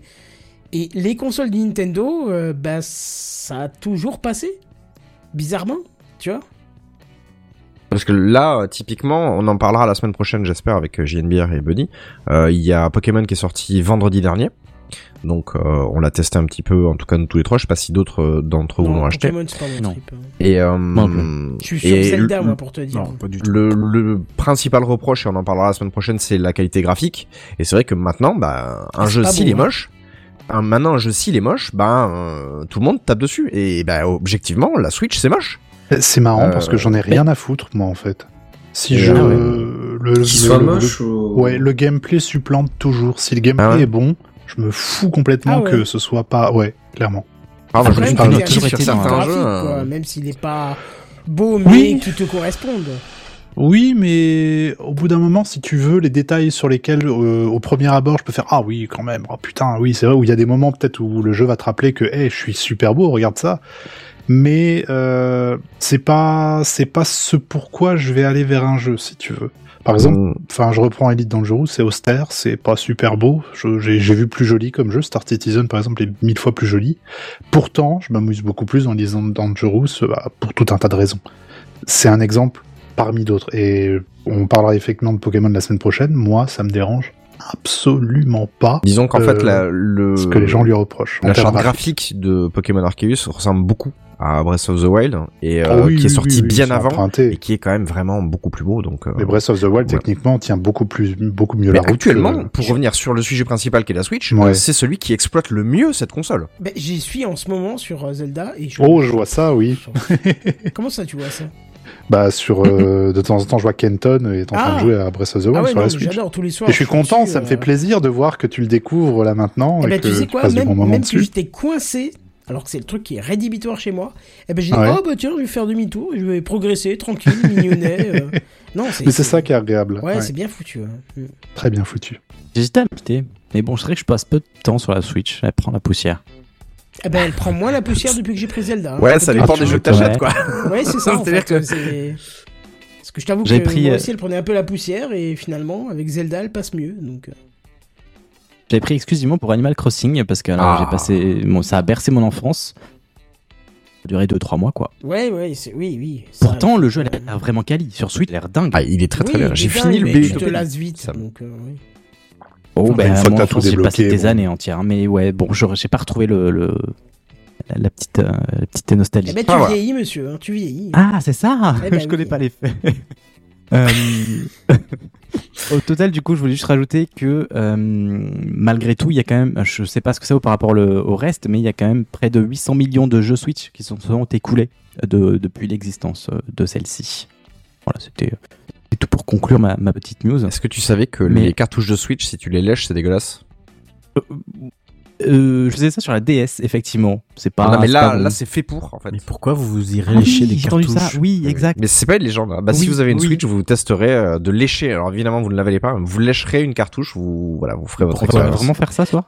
Euh, bah, tu sais que quand j'ai acheté ma Switch, je me suis dit c'est une légende. euh, c'est quoi cette histoire? Je l'ai fait. Maintenant, je vous laisse le faire. Un concept à, à tester, pourquoi pas? Ah bah oui, oui. T'as une Switch? Bah t- t'essaieras. Oui, ouais, ouais. Bah, voilà. Écoute, J'ai des jeux qui prennent la poussière, euh, pas de problème. Euh, bon, eh bien, c'est que je vais passer la parole à Kenton Oui, bah, pour le dossier de la semaine. Oui, bientôt. Je ferme. euh, Juste, je termine. Tout le- de suite, alors, il faut meubler, les gars. Voilà, ça, faut meubler. Donc, ça, il- ouais. Ikea. Alors moi j'ai une flux de flux Ikea. qui vient directement de... c'est ça. Donc, On voilà. parlait de Moi, je viens voiture de- tout à l'heure, la mienne va mieux. Ah. Voilà. Très Et bien. le ah si, on gasoil, peut ça se maintenant de dehors. Ah, tu as changé ta serrure donc. Et non, pas encore, c'est en cours. Ah. Ouais. C'est intéressant. C'est merveilleux. Ça y est, c'est bon, c'est posté. Ce midi, je Sinon, j'ai des textes en bois, moi, je vous en parle. euh, Voilà. Je ren- je- en fait, je remplace, euh, je remplace euh, Benji hein, quand il est pas là. Du coup, il faut que je. Fasse- Ah Eh ben oui. Ah, exact. Ah, mais t'aurais pu, mais t'aurais pu nous demander à, l'un d'entre nous. Vous avez tous les accès, donc. euh, Non, oui, c'est vrai. bah, Non. C'est donc vrai, laissez-vous aller. je suis même pas modo. T'es même Ah pas modo. t'es Ouais, même mais pas ça fera un modo. lecteur de moins. Non, mais je peux te donner. Mais très bien. Fais un commentaire et je te mettrai modo. Ah ouais. Ouais, mais je suis sub. Abonnez-vous. Ouais, c'est vrai. Euh, sub, non, il n'y a pas de sub chez nous. Donc, du coup, c'est le dossier de la semaine. Allez, c'est parti. Tu as entendu le dernier truc là? Tu as vu l'iPad qui est sorti la dernière fois? C'est le dossier de la semaine. C'est le dossier de la semaine. C'est le dossier de la semaine. C'est le dossier de la semaine, mes amis. Ah, ça c'est moderne. Ça, c'est moderne. Et alors, on sera vraiment dans le thème de ça, c'est moderne. Parce que, le saviez-vous? Un projecteur de cinéma n'est pas capable de diffuser un fichier traditionnel. Ah bon Ouais, on peut pas lui mettre un fichier tellement- MP4 Qu'est-ce que t'appelles un. Ah, fichier traditionnel Non, Ah d'accord, un MP4. J'aurais été persuadé que tu mettais un, soit MKV, enfin un truc encapsulé qui, qui, qui est commun, tu Eh vois. ben non, Alors, du coup, j'ai une question très rapide. Euh, une, con- une connaissance à moi a fait sa déclaration en mariage au Kinépolis en intercalant une vidéo après les, les pubs de Jean Mineur et compagnie. Oui. Eh ben justement, on va en parler ce soir. Qu'est-ce qu'il a dû Ah. faire pour ça? Parce que on ne peut pas mettre euh, sur euh, toutes les recherches que j'ai faites sont revenues sur le même truc et même le témoignage du cinéma du coin euh, m'a dit qu'on ne peut pas mettre un fichier MP4 sur une clé USB qu'on met au cul du projecteur et c'est parti. Tu sais que j'étais Ah, projectionniste. Eh ben, bah, donc tu pourras, tu pourras en parler avec nous si c'était déjà sur des projecteurs numériques. Euh, je l'ai fait sur du sur de la péloche, mais je Ah sais comment ouais, fonctionnent les je sais comment fonctionnent les, les trucs numériques. Projecteur numérique, ben tu vas, tu vas pouvoir euh, commenter, euh, voilà. Parce que je l'ai découvert justement récemment dans le cadre de mon travail. J'ai besoin d'exporter un fichier vidéo pour le cinéma du coin et pour la chaîne de cinéma CGR. Et du coup, euh, ben en fait, euh, tu peux pas juste dire, euh, je- ah tiens, je te fais un fichier Kali euh, MP4 euh, full format, tout ce que tu veux, machin. Ça marche pas. Si tu mets ça sur un vidéo proche, il ne pourra pas le lire. Il faut un format particulier dans cette ère numérique que nous vivons, qui s'appelle le, ah, pardon, pour le son, Le Sage. voilà, le DCP. Le DCP qui veut dire Digital Cinema Package, qui est en fait l'équivalent de la pellicule de l'époque. Alors bien sûr, ça a été développé par Disney, Fox, Paramount, euh, Sony Pictures Entertainment, Universal et Warner Bros euh, Studios, euh, qui a pour but d'uniformiser en fait la diffusion numérique et aussi de permettre à ces entités précises de te faire un max de thunes, hein, parce que toute la gestion de licence qui est intégrée. Alors, euh, le principe, euh, c'est de faire en fait un espèce de composé d'un ensemble de fichiers, donc euh, images, sons, sous-titres, métadonnées, qui vont être à l'intérieur d'un répertoire. Un fichier DCP, ça peut être chiffré par un KDM, euh, c'est un message clé de livraison qui peut spécifier, en fait, c'est un fichier de, comme une, un- une clé de chiffrement en fait au final, hein, Ah qui ouais. peut être exploité, euh, non, qui peut dire, pardon, qui peut spécifier le, le- la salle où le film peut être exploité et même la durée d'exploitation. Ah, ça veut dire que Ah ouais. potentiellement, si jamais dans ce fichier-là on dit euh, t'as le droit à 6 semaines d'exploitation, la septième ça. semaine t'as plus le droit de le passer quoi. C'est une clé d'activation. Tu peux même pas. ça. Et le- Ouais. le- moi, ce qui me fait le plus mal au cul, c'est de te dire, c'est euh, en fait, euh, si t'as dit je le prends pour la salle 5, Ouais. eh ben tu peux pas le diffuser Ouais. dans la salle 6. Tu vois Pas avoir de conneries de pépins quoi. Ça, tu peux pas te rabattre sur notre salle ou autre quoi. Ah ouais, voilà. C'est une ça, clé d'activation, euh, ouais. C'est une clé d'activation qui est ultra euh, ciblée, quoi. Mais du coup, c'est une demande qui doit être faite par l'exploitant. Non, en fait, le, le, le, comment on appelle ça, le distributeur, il t'envoie l'espèce de disque dur que tu raques, parce qu'on Voilà, va appeler un chat un chat, c'est ça. disque dur, ouais. Et euh, avec la clé, et en fait, tu as une date comme une, bah, comme une clause de non-divulgation quand t'as, enfin, si vous avez fait des événements type presse, etc., vous savez qu'il y a des, il y a des clauses de non-divulgation, Mmh, tout ça. mmh. Et euh, exactement. Et ben, tu as cette clé en fait qui assure que tu ne peux pas diffuser le film avant. Ouais, tu peux pas. Euh, et tu, à partir du moment où tu mets la clé, ben tout le monde est au courant que euh, elle a été activée tel jour, telle heure, telle salle, à tel endroit, etc. D'accord. Alors, ah ouais. ce fi- Oui. Ouais non c'est sérieux, ça rigole pas. Ah ouais, non, bah ça oui, rigole ah pas. bah, c'est de la Euh, propriété intellectu- intellectuelle. euh, Quand je te dis que ça a été fait par Disney, Fox, Paramount, machin, tout ça, c'était juste pas pour uniformiser, c'était juste pour protéger leur, euh, leur couille. Bien quoi, sûr. Bref. Donc c'est composé en fait d'un ensemble de fichiers, je vous disais, et on peut y retrouver des fichiers très importants, bien sûr, en plus du fichier, du fichier son et du fichier vidéo, qui s'appelle Asset Map, et qui est en fait en quelque sorte la playlist de votre DCP. Parce qu'en fait, il est parfaitement faisable de mettre dans un fichier, dans un dossier, DCP, euh, parce que je l'avais pas, si je l'avais précisé que c'était un répertoire, euh, plusieurs vidéos et images. Par exemple, quand on voit souvent euh, au début d'un film, on voit le message qui dit euh, euh, que, la, que si on filme la séance, on est un criminel. Je sais pas si vous voyez le Oui. genre de truc oui, là. oui. Ouais. Ou alors euh, Ouais. aux États-Unis, on voit le parental euh, advisory. Sorry. Ouais, voilà. Mmh. Ben en fait, euh, c'est un truc que je l'ai découvert en étudiant le format. C'est une image qui est posée en fait à côté du film. Ça fait pas partie de la vidéo du film. C'est une image qui est à côté dans le, DC dans le DCP, qui est dans une timeline du DCP et qui fait en fait Mmh, partie de cette ouais, ouais. playlist qui est dans le fichier asset map qui dit bah tiens tu charges d'abord celui-là, puis après la vidéo, puis après le machin. Et alors je ne savais pas, et ça c'est le cinéma du coin qui me l'a appris, un- une image qu'on diffuse au cinéma, ça s'appelle un carton. Et pourquoi ça s'appelle un carton? Le cinéma muet, il posait des cartons pour, euh, pour donner la date, l'heure et le, enfin le. Pas le- pas la date, l'heure, le- il posait des cartons Ouais, devant la caméra pour ouais. afficher quelque chose, effectivement. Oui, mais quand Alors, je dis à date, l'heure, je veux dire quoi. genre euh, pendant ce temps euh, dans dans le bar, tu vois, ce, ce genre de choses. Je sais pas quel. Voilà, c'est ça, c'était un carton euh, que tu posais véritablement devant la caméra et qui en fait après était diffusé, donc voilà. Bon bref, re- revenons sur le format DCP. Euh, donc le nom d'un DCP, il est très très normalisé et il comprend quelques petites choses assez sympathiques. Euh, le nom du film avec un max de 14 caractères. Donc euh, comme moi, par exemple, j'ai explosé le nombre de caractères puisque c'est le nom de ma boîte qui est très long, donc ça passe pas. Le type, le type de vidéo, donc court métrage, long métrage, message d'annonce, publicité, trailer, etc., etc. Il y a plein de types différents. Le format flat to scope. Donc ça c'est à vous de voir, hein, allez chercher euh, les différents formats. Le nombre de canaux audio, donc traditionnellement 51 pour le 5.1 ou alors 20 pour la simple stéréo, puisque ça correspond à 2.0. Et je vous laisse imaginer le format pour l'Atmos euh, Ouais. et tous les Ça formats doit, comme ça. un- ça doit être 102, un truc comme ça. De, je Pas sais- du je sais 10.2, pas, je pense. je- Oui, ça dépend des systèmes. mais, Le nombre d'images aussi est est indiqué dans le nom du fichier. Alors, il faut savoir que le nom du fichier ne correspond pas du tout à l'information qui va être transmise au vidéoprojecteur. hein. C'est juste un nom de fichier qui est normalisé avec toutes ces infos, mais qui ne servent strictement à rien. Voilà. La résolution aussi, 2K, 4K, etc., etc. La date de génération du DCP et euh, se finit par le nom du standard qui est utilisé. Alors généralement, euh, aux États-Unis et en Europe, c'est SMPTE, qui est la boîte qui a euh, proposé un espèce de standard de format. Donc voilà. Donc bref, un vidéoprojecteur a besoin de toutes ces infos pour pouvoir diffuser le fichier. Et d'ailleurs, tout le processus est envoyé par le DCP euh, au vidéoprojecteur et ça s'appelle une macro et c'est nécessaire pour l'exploitation du fichier parce que si vous si par mesure enfin par miracle vous arriviez à mettre un fichier sur le vidéoprojecteur, il serait pas capable d'envoyer le fichier vers la projection dans le bon format, dans le bon nombre d'images, parce qu'il n'est pas en mesure d'exploiter ces infos. Il lui faut cette macro pour lui dire ton fichier il est en 24 images par seconde, c'est une résolution de 4K, ça machin, ça truc, ça voilà, et ainsi de suite.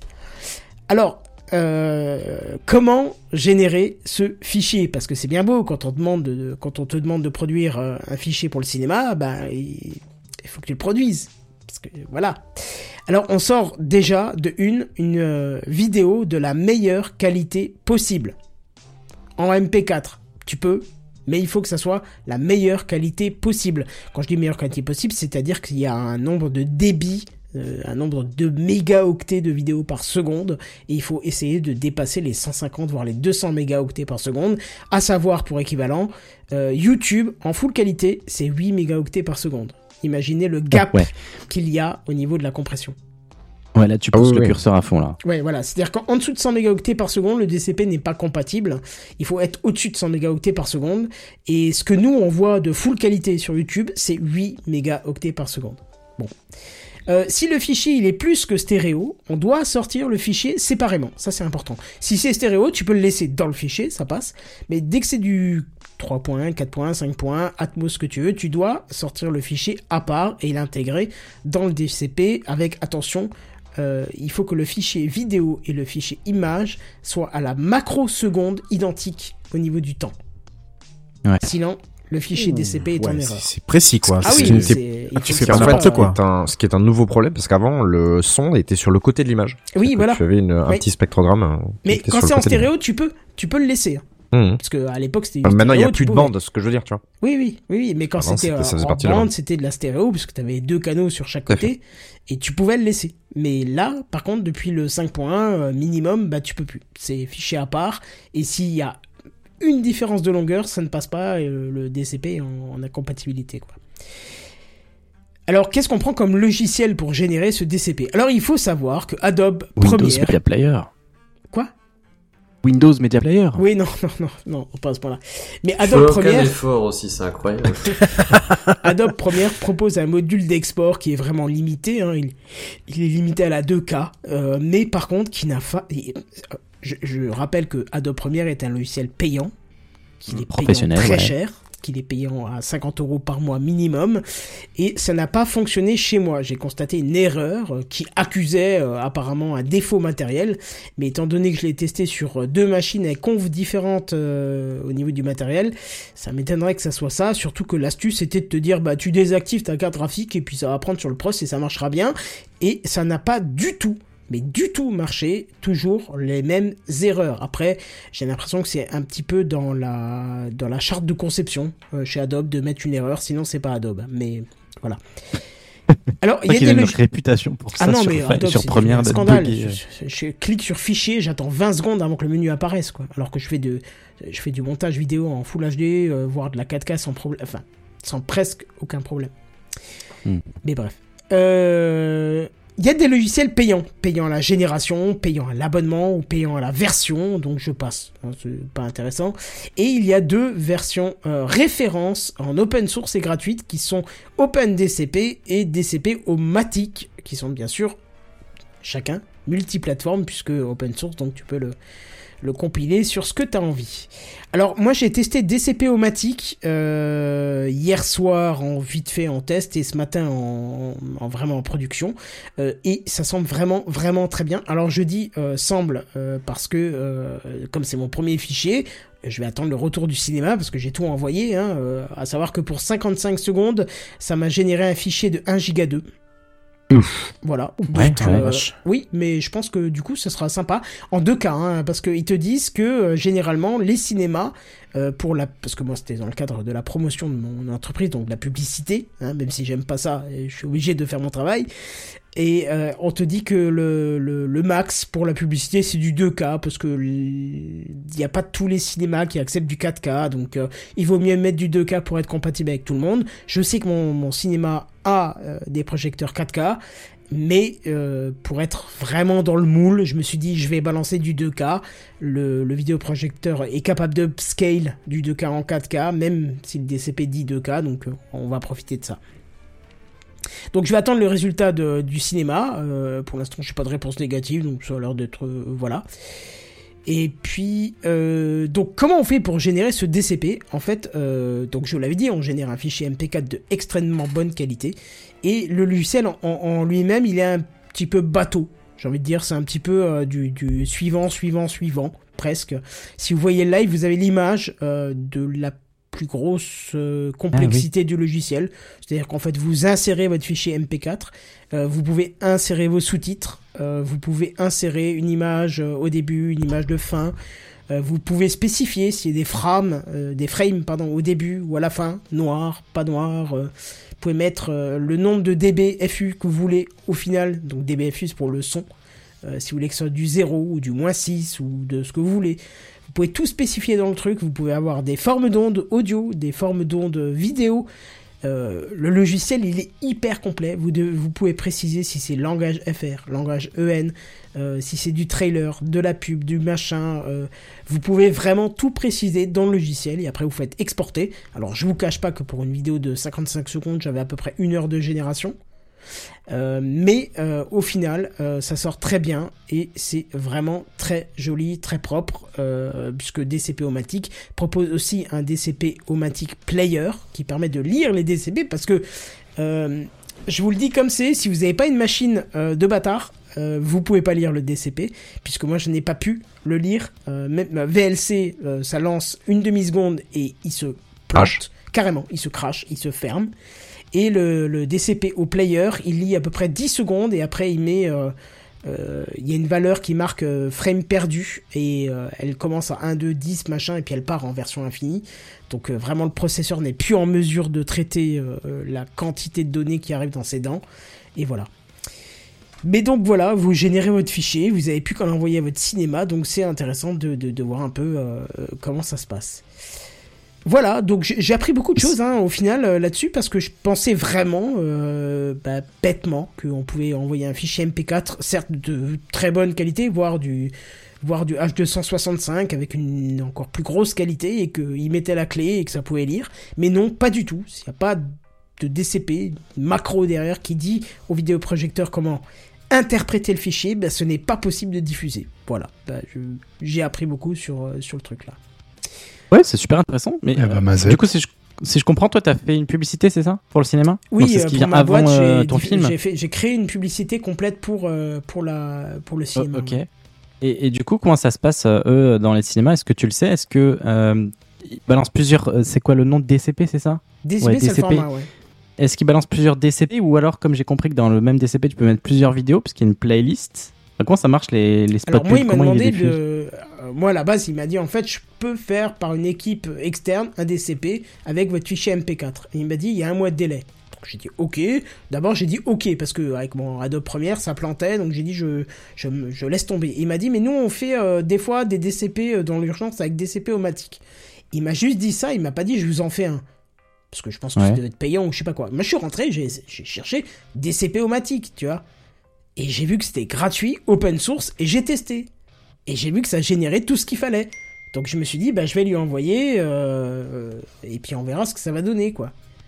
Ok, donc quand il va diffuser plusieurs publicités à la suite, parce qu'en général, il n'y a pas qu'une publicité quand tu vas au Mais je pense qu'en fait, il doit peut-être euh, générer une playlist DCP? de, DCP.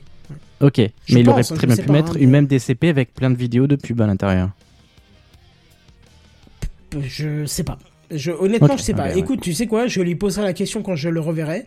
Parce que c'est quelqu'un de très intéressant et qui, en plus, euh, volontairement m'a expliqué comment ça marchait. Tu vois, je lui ai rien demandé. Mhm. euh, il m'a dit, venez, je vous montre. euh, il m'a Ouais, expliqué comment quoi. ça marchait et c'était, euh, c'était, c'était intéressant. En plus, euh, j'ai pris un petit peu euh, une, euh, comment, une, une fleur en pleine tête. C'est quand je lui ai dit, vous voulez peut-être vérifier mon fichier? Et le mec m'a répondu, non, mais j'ai vu que sur votre chaîne YouTube, vous avez du matos. donc, euh, Hop, hop, hop. Excellent. J'étais comme ça un peu figé, je savais pas du tout. Mais voilà, je savais pas qu'il connaissait la chaîne YouTube, c'était improbable. il m'a Et il dit, nous non, écoute non, ce mais- soir. J'ai dit non, mais vérifiez quand même, on sait jamais. Et c'est là qu'il m'a dit, euh, par contre, pensez au mixage son euh, musique.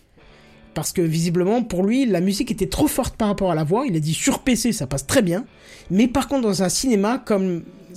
les- la- vachement d'enceinte. voilà, ça peut être un peu brouillé. Et donc, du coup, j'ai refait un mix exprès pour le cinéma avec, euh, en plus, sorti en moins 6, euh, en moins 6 dB parce que c'est vrai que j'ai pas du tout pensé à ça parce que pour le net, tu mets en, en 0 dB. Mais c'est vrai que pour les supports euh, médias, tu mets du moins 6 et j'ai pas du tout pensé à ça à l'époque, quoi. Sachant qu'avant, c'était des projecteurs différents. C'est-à-dire que quand moi j'étais projectionniste, il y avait un projecteur pour la pub et un projecteur pour le film. Donc Ah t'avais ouais un projecteur pour Parce la que ouais, chacun avait sa bobine ou quelque chose comme ça, ça. exactement. Non, mais il y avait deux projecteurs différents. Et en fait, euh, bah, pour le pour l'utilisateur qui est en bas, il voit rien. Mais en fait, tu switches de projecteur tout simplement. Euh, où il y en a un où t'as ton film qui est monté. Donc faut savoir qu'il est monté à l'envers. Parce que la bobine, quand tu mets le, film dans la bobine du haut, bon évidemment ça n'existe plus. hein. Là je parle d'un temps euh, que les moins de 20 ans ne peuvent pas connaître. Et donc la, pe- la pellicule passée par l'appareil qui est diffusée, donc ça, ça projette euh, bah, de la lumière dans le, voilà, euh, 24 images par seconde, tout ça. Et euh, le film se rembobinait, donc à l'envers, euh, dans la bobine du bas. Ce qui veut dire qu'à la fin du film, ça fait comme dans les magnétoscopes, il faut rembobiner. Euh, et en plus, tu Ah. dois les découper dans des petites bobines parce que sinon c'est hyper lourd. Enfin bref. Mais euh, pour passer de la pub au film, eh ben c'était deux projecteurs différents. Euh, donc avec les fameuses pubs Mediavision euh, 01 45 20 000 1 que vous Ah, tu connais par cœur, quoi. Ah bah, c'est du temps, hein, du temps à entendre la Tu même pub m'étonnes. en, en boucle hein, avec euh, le petit garçon et la pioche là, je sais pas trop quoi là. Oui, oui, c'est Donc ça. voilà. Et euh, Ouais, c'est donc ça. nous on Jean avait, Mineur. c'est Jean exactement ça. ouais. Et euh, donc j'avais, euh... bon moi c'était dans une toute petite salle et tout, mais c'était une expérience vraiment euh, hyper enrichissante. J'ai appris plein de choses sur le cinéma, du comment ça marche. Et comme je l'ai mis en off, je me suis permis le luxe de, retirer un 24e de seconde de Star Wars épisode 2 euh, que j'ai maintenant scotché dans ma boîte de Blu-ray. Voilà, j'ai une image du, film. Rassurez-vous, hein, les gens ne voient pas la différence. voilà. Maintenant, ça n'existe plus. C'est les disques durs galvanisés. Voilà c'est c'est plus possible. Et à mon avis, l'histoire de la de la clé USB, c'est justement pour éviter qu'on puisse mettre un device USB pour piquer le signal. Non, mais la Et, clé euh, USB, voilà. tu peux la mettre, apparemment, c'est pas le problème. C'est juste que tu peux pas mettre juste un fichier MP4 dedans et le diffuser. C'est que le vidéoproche ne sait pas interpréter ton fichier. Il faut euh, une macro. Alors là, c'est pas le cinéma qui me l'a dit. Hein. Je l'ai trouvé sur un, un- un site, mais je m'attendais pas du tout à tomber dessus. Mais c'est quand j'ai cherché euh, euh, de la doc euh, sur le TCP, je suis tombé sur projectionniste.net, je crois, ou un truc comme ça, où il y a vraiment de, plein de projectionnistes qui échangent entre eux sur le format, sur les différents euh, formats. Mais c'est un de- métier de passionné parce que en Mais fait, oui, un projectionniste, c'est des employés de cinéma et bon comme euh, à ce moment on peut en parler parce que c'est vraiment une profession qui est mise à mal aussi. On n'en parle pas beaucoup, mais les salles de cinéma sont vides. Et euh, en fait, c'est des employés qui sont polyvalents. C'est-à-dire qu'en général, dans votre cinéma, il y a un employé qui fait la caisse, plus un peu la billetterie, plus un peu les bonbons, etc., etc. Et il y a un projectionniste et en fait, lui, il va gérer six salles. Et c'est tout.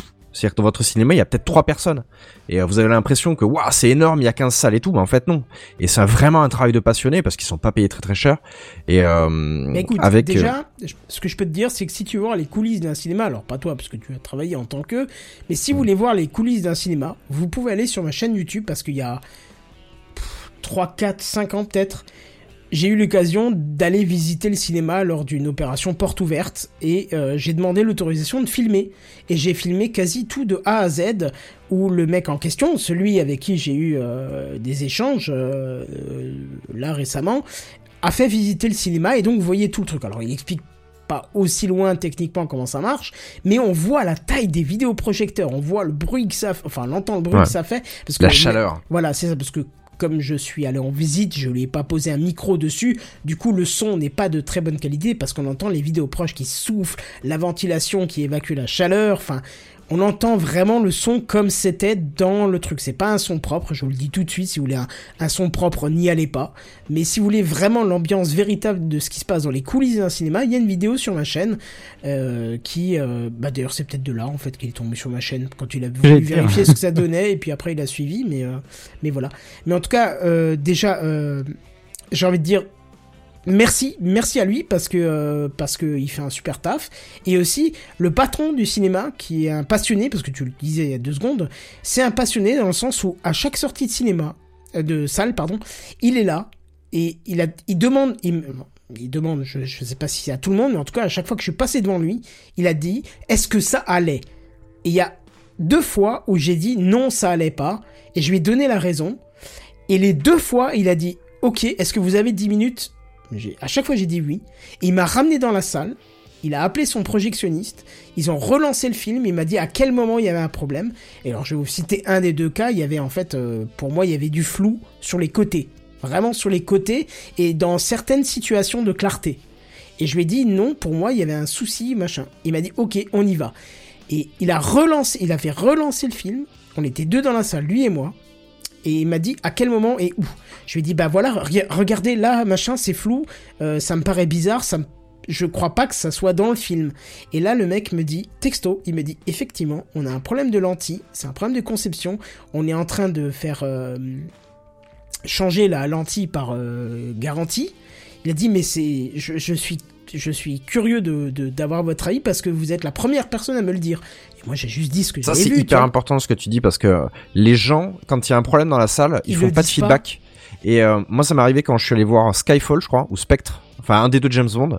Et dès le début, j'ai vu qu'il y avait un- une poussière en fait sur la vitre parce que bah, le, projet, le projecteur n'est pas directement Ah oui, dans non, la salle. vitre, il passe ouais. à travers une vitre et euh, il y avait une poussière dessus. Et moi, ça me gênait. Je voyais que ça. Et une fois que vous l'avez dans l'œil, vous êtes mort pour deux heures et demie. hein, je vous le dis d'avance. et euh, ça. Et en plus, il y avait un des speakers qui s'éteignait et qui se rallumait. Probablement un, court- un court-circuit, un truc comme ça. Donc je suis immédiatement sorti. Il y avait une minute de film. Je suis allé voir le mec. Il m'a dit je suis désolé, la salle elle est pleine. Je peux pas arrêter le film.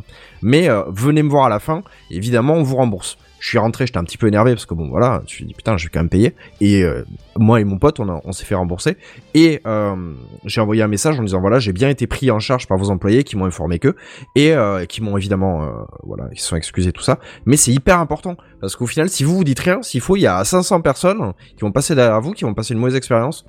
Alors que s'il faut, c'est juste une connerie. Donc n'hésitez pas à faire du feedback. Oui, c'est C'est ça. hyper important. Et puis moi, je suis dans un cinéma local, hein, c'est-à-dire que c'est un, vraiment un passionné. C'est un mec qui venait d'une autre ville, visiblement, qui a pris ce cinéma qui était vraiment pas en bon état financier et qui s'est dit, euh, avec quelques petites aides de la ville, je vais essayer d'en faire quelque chose. Et c'était un des premiers ciné 3D de toute la région. Ava- Avatar, je l'ai vu en 3D alors qu'il était même pas en 3D dans les autres cinémas quand il est sorti. Euh, c'est vraiment, c'est vraiment un cinéma de passionné. Et tu peux dire ce que tu veux, le mec va pas te toiser, il va te dire ok bah viens on vérifie ensemble, on regarde, il t'écoute, il est voilà. Et du coup ça fait plaisir, ça fait plaisir parce que c'est un petit ciné, c'est pas une chaîne, c'est pas un CGR, un je sais pas quoi, un machin. Et tu payes en plus moi je paye 6,50€ ma place quoi, 6,50€. Euh, 6,50€ c'est 2000 tarifs par rapport à certains gros ciné, tu vois donc euh, C'est la moitié de Paris. Ouais. Voilà, donc ça fait plaisir. Et euh, en- plus, quand t'as les opérations, euh, genre, euh, tu sais, les, les trucs, les week-ends où. Ah, le printemps du cinéma, Ouais, voilà, etc. ça, la fête là, du cinéma, payes 2 faites-le. euros ta hein, place. Non, franchement. mais tu dis 2 euros ta place, mais t'as honte, quoi, tu vois. Et, et, et du coup, voilà, ça fait plaisir. C'est un cinéma de passionné. Dernièrement, il a acheté un Christie's, un truc de malade, euh, euh, 4K. Apparemment, c'est pas courant dans les cinémas. Je ne savais pas euh, que le 4K n'était pas courant dans les cinémas. Mais lui, il a acheté un 4K, apparemment le premier modèle qui est sorti. Tu veux dire que c'est du upscalé en permanence? Ah non, c'est du 4K. Non, ça c'est euh, c'est qui apparemment il disait qu'en plus euh, c'était euh, quelques peut-être six mois avant le Covid, il disait je me mets en déficit en prenant les les, les, les fichiers euh, 4K parce qu'ils me coûtent trois fois plus cher et Bah que euh, je augmente pas ma, ma place quoi. Et je dis mais augmentez votre place, les gens viendront quand même parce que votre cinéma il est pas un CGR, il est pas un truc euh, machin, mais ceux qui viennent dans votre cinéma, ils viennent pour des raisons très particulières parce que le son est très bon parce que l'image est très bonne. C'est un petit cinéma de petite ville, mais on sent qu'il y a la passion et ceux qui aiment le cinéma viendront chez vous, quoi. Mais bon. J'avoue que dans la télé, on met tout le temps, ouais, ça c'est en 4K et tout, regardez, c'est de la 4K, tu, tu payes ton abonnement pour la 4K sur Netflix, mais sur euh, les cinémas, c'est jamais mis en avant, ça, la 4K. Bah non, parce que la plupart des cinémas, visiblement, j'ai sont pas été vérifié, ouais, ne coup. sont pas 4K, c'est de la 2K, apparemment. Ah ouais. Voire pour C'est un certains, bon c'est truc de la pour se Full différencier en HD, vrai. et ça ne se voit pas apparemment sur un vidéoprojecteur parce Ah, que c'est hyper grand. euh, Ouais, voilà, c'est ça. compte, Et, euh. bah, moi, je me suis dit, bah, tu verras les pixels. Ben, en fait, non, apparemment, non, Non. ça se voit pas. Mais, euh... T'es déjà allé dans une salle IMAX, voir la taille non, de l'écran j'ai pas l'occasion, non. Si un jour vous allez, euh, la, la seule, celle que je connais le plus, c'est celle qui est au Disney Village, euh, au, au LG Second, et euh, qui a vraiment une salle extraordinaire. Mais quand vous regardez, quand vous rentrez dans la salle, qu'il n'y a pas de film ni rien, regardez la taille de l'écran. C'est c'est gigantesque. C'est Tu parles de quoi? D'une salle euh, I- euh, IMAX Ouais, une 4D salle- euh, Non, à l'époque où j'y suis allé, il y avait la la 4D, c'est- ça n'existait pas. C'était euh, que de l'IMAX, ce qui était Mm. déjà exceptionnel. J'ai vu par exemple Rogue One en IMAX, et c'est l'écran est gigantesque. Moi, j'avais pas l'impression que l'écran était plus. J'ai regardé, je, je suis déjà allé dans, bah, dans ce type de salle, puisque le dernier film que j'ai regardé, je crois que c'est Dune, c'était une salle IMAX, Mm. euh, 4D du coup aussi. Et j'ai pas eu plus l'impression qu'il était. euh, Ah, bah, c'était euh, vraiment. Si un jour vous avez l'occasion d'aller au Disney Village, il y a une salle exprès, hein, euh, voilà. Mais l'écran est vraiment. Bon après, tu vas me dire c'est Disneyland, etc. Donc faut savoir que le ciné est en dehors du parc, hein, c'est dans le Disney Village. Euh, mais vraiment, l'écran est gigantesque. C'est le plus grand que j'ai vu. euh. Ouais, après, je sais pas si j'ai une taille d'écran définie par rapport à, la technologie IMAX. Je sais pas. Possible, hein, mais. euh, j'ai pas trouvé ça plus grand que qu'un qu'un que le cinéma de, de, de à côté de chez moi quoi par exemple. Et plus l'écran est grand, plus c'est immersif. Mais c'est vrai que les petits ciné euh, Ouais, qui bah, se enfin, en basent soi, au- tu sais, ça sert pas à grand chose parce que euh, on, je sais plus quel est le, le, le pourcentage d'écran que peut couvrir les, le, le- l'œil humain, mais il est pas énorme. Hein. euh, Donc ils, ils te mettent une, une taille gigantesque, mais au final, Oui, mais ton Euh, point, quand il focalise, il aime voir le Ouais, détail, c'est tu vois. c'est une Ouais, question sûr, c'est bien hyper agréable. Plus le son, enfin bref, on a de la chance d'avoir des très bons ciné. euh. Ouais. Profitez-en quoi. Ouais, et du coup, en tout cas, pour terminer, euh, sachez que c'est pas. Moi, j'ai vu ça comme inaccessible quand j'ai vu Adobe planter, mais le DCP, c'est pas forcément inaccessible. Euh, ça demande des grosses capacités de machine pour le générer. À moins que vous avez une petite machine, et là, il vous faut beaucoup de temps. Mais ça se fait. Euh, ça se fait, et puis euh, on se dit, ouais, il faut des fichiers hyper bonne qualité pour diffuser au cinéma. Et en fait, pas tant que ça. Pas tant que ça, parce qu'il y a des capacités d'upscale qui sont bonnes, euh, parce que parce que on a de nos jours des appareils qui euh, permettent de faire. Alors c'est sûr, ne venez pas avec votre iPhone 13 Pro ou machin, il faut quand même un petit peu au-dessus quand même. Il faut des capteurs un peu plus grands pour que ça rentre bien. Euh, maintenant, t'as le mode cinéma hein, sur Ouais, iPhone ouais, 13. Maxima, s'il te plaît, oh, branlette, branlette quoi. C'est de la merde, mais euh, c'est bien pour visualiser sur ton téléviseur, mais sur un cinéma, je suis pas sûr. Mais euh, enfin, quoique peut-être avec les les les euh, les, euh, les codecs ProRes, peut-être que. Mais voilà, je vous dirai En en tout cas. boutade, hein, je pense pas. quand, quand la diffusion sera faite dans le cinéma, j'irai voir un film, même qui me plaît pas, juste pour voir si ça respecte le, le format que j'ai envoyé. Et Là, si c'est fort quand même. Hein? C'est- fort quand même. Tu vas te déplacer dans un cinéma, même pour voir un film, surtout pour voir de la pub. Toi, oui, mais parce que c'est ma boîte, c'est logique. Non, Je sais bien. Bah, tu, tu, tu, enfin, c'est mon gagne-pain, j'ai pas le choix hein, en même Mais temps. je hein, sais bien, euh, je voilà. rigole. Mais du coup, je, je suis quand même curieux parce que faut quand même se dire un truc, c'est que autant euh, je- je- je- j'explique quand même comment ça s'est passé. On, on a démarché un cinéma local et on a démarché un CGR. Euh, CGR a dit non, je veux rien savoir, je veux pas vos images. On envoie un caméraman, on filme.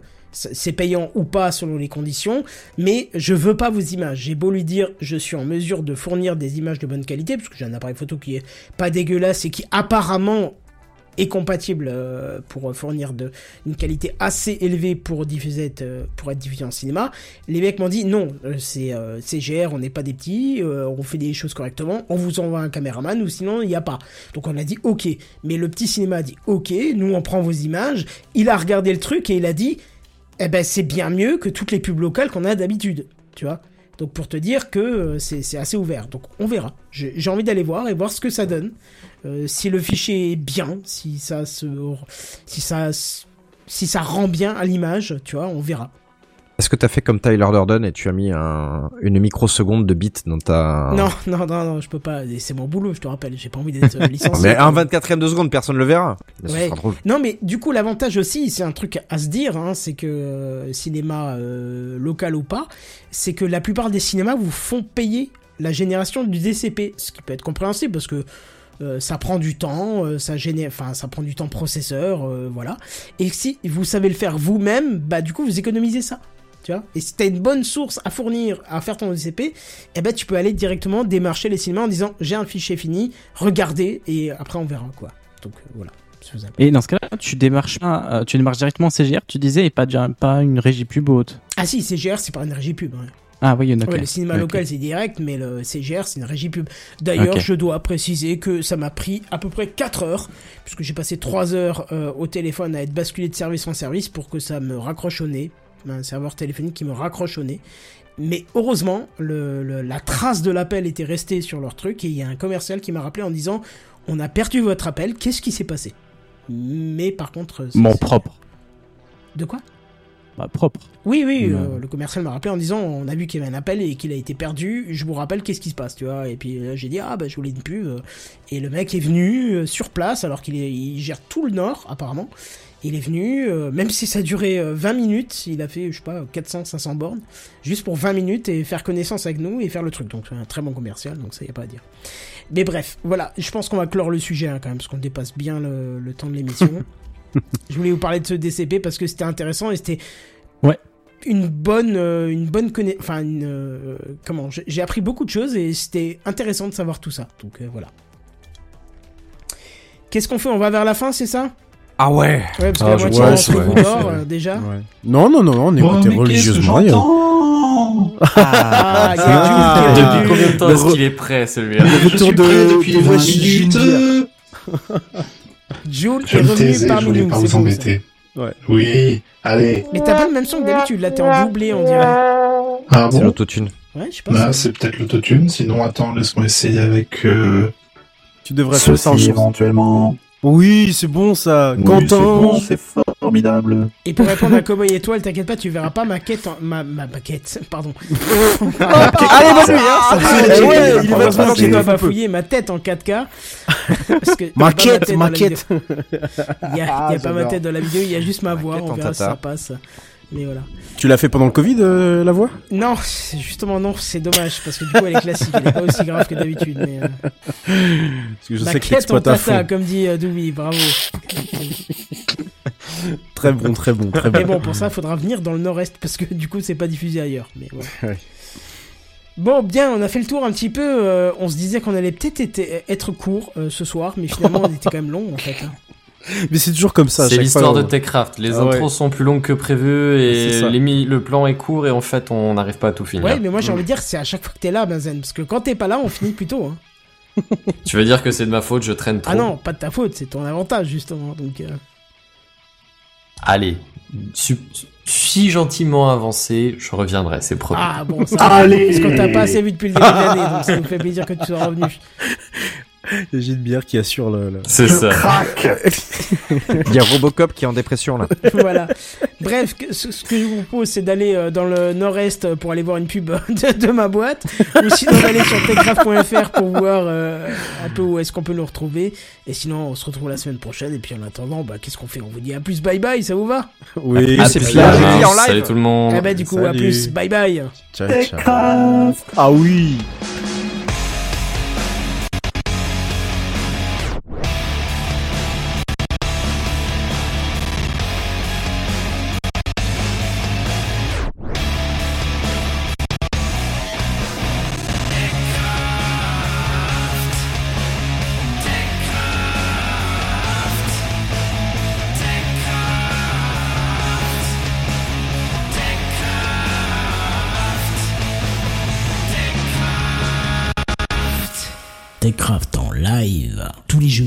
21h.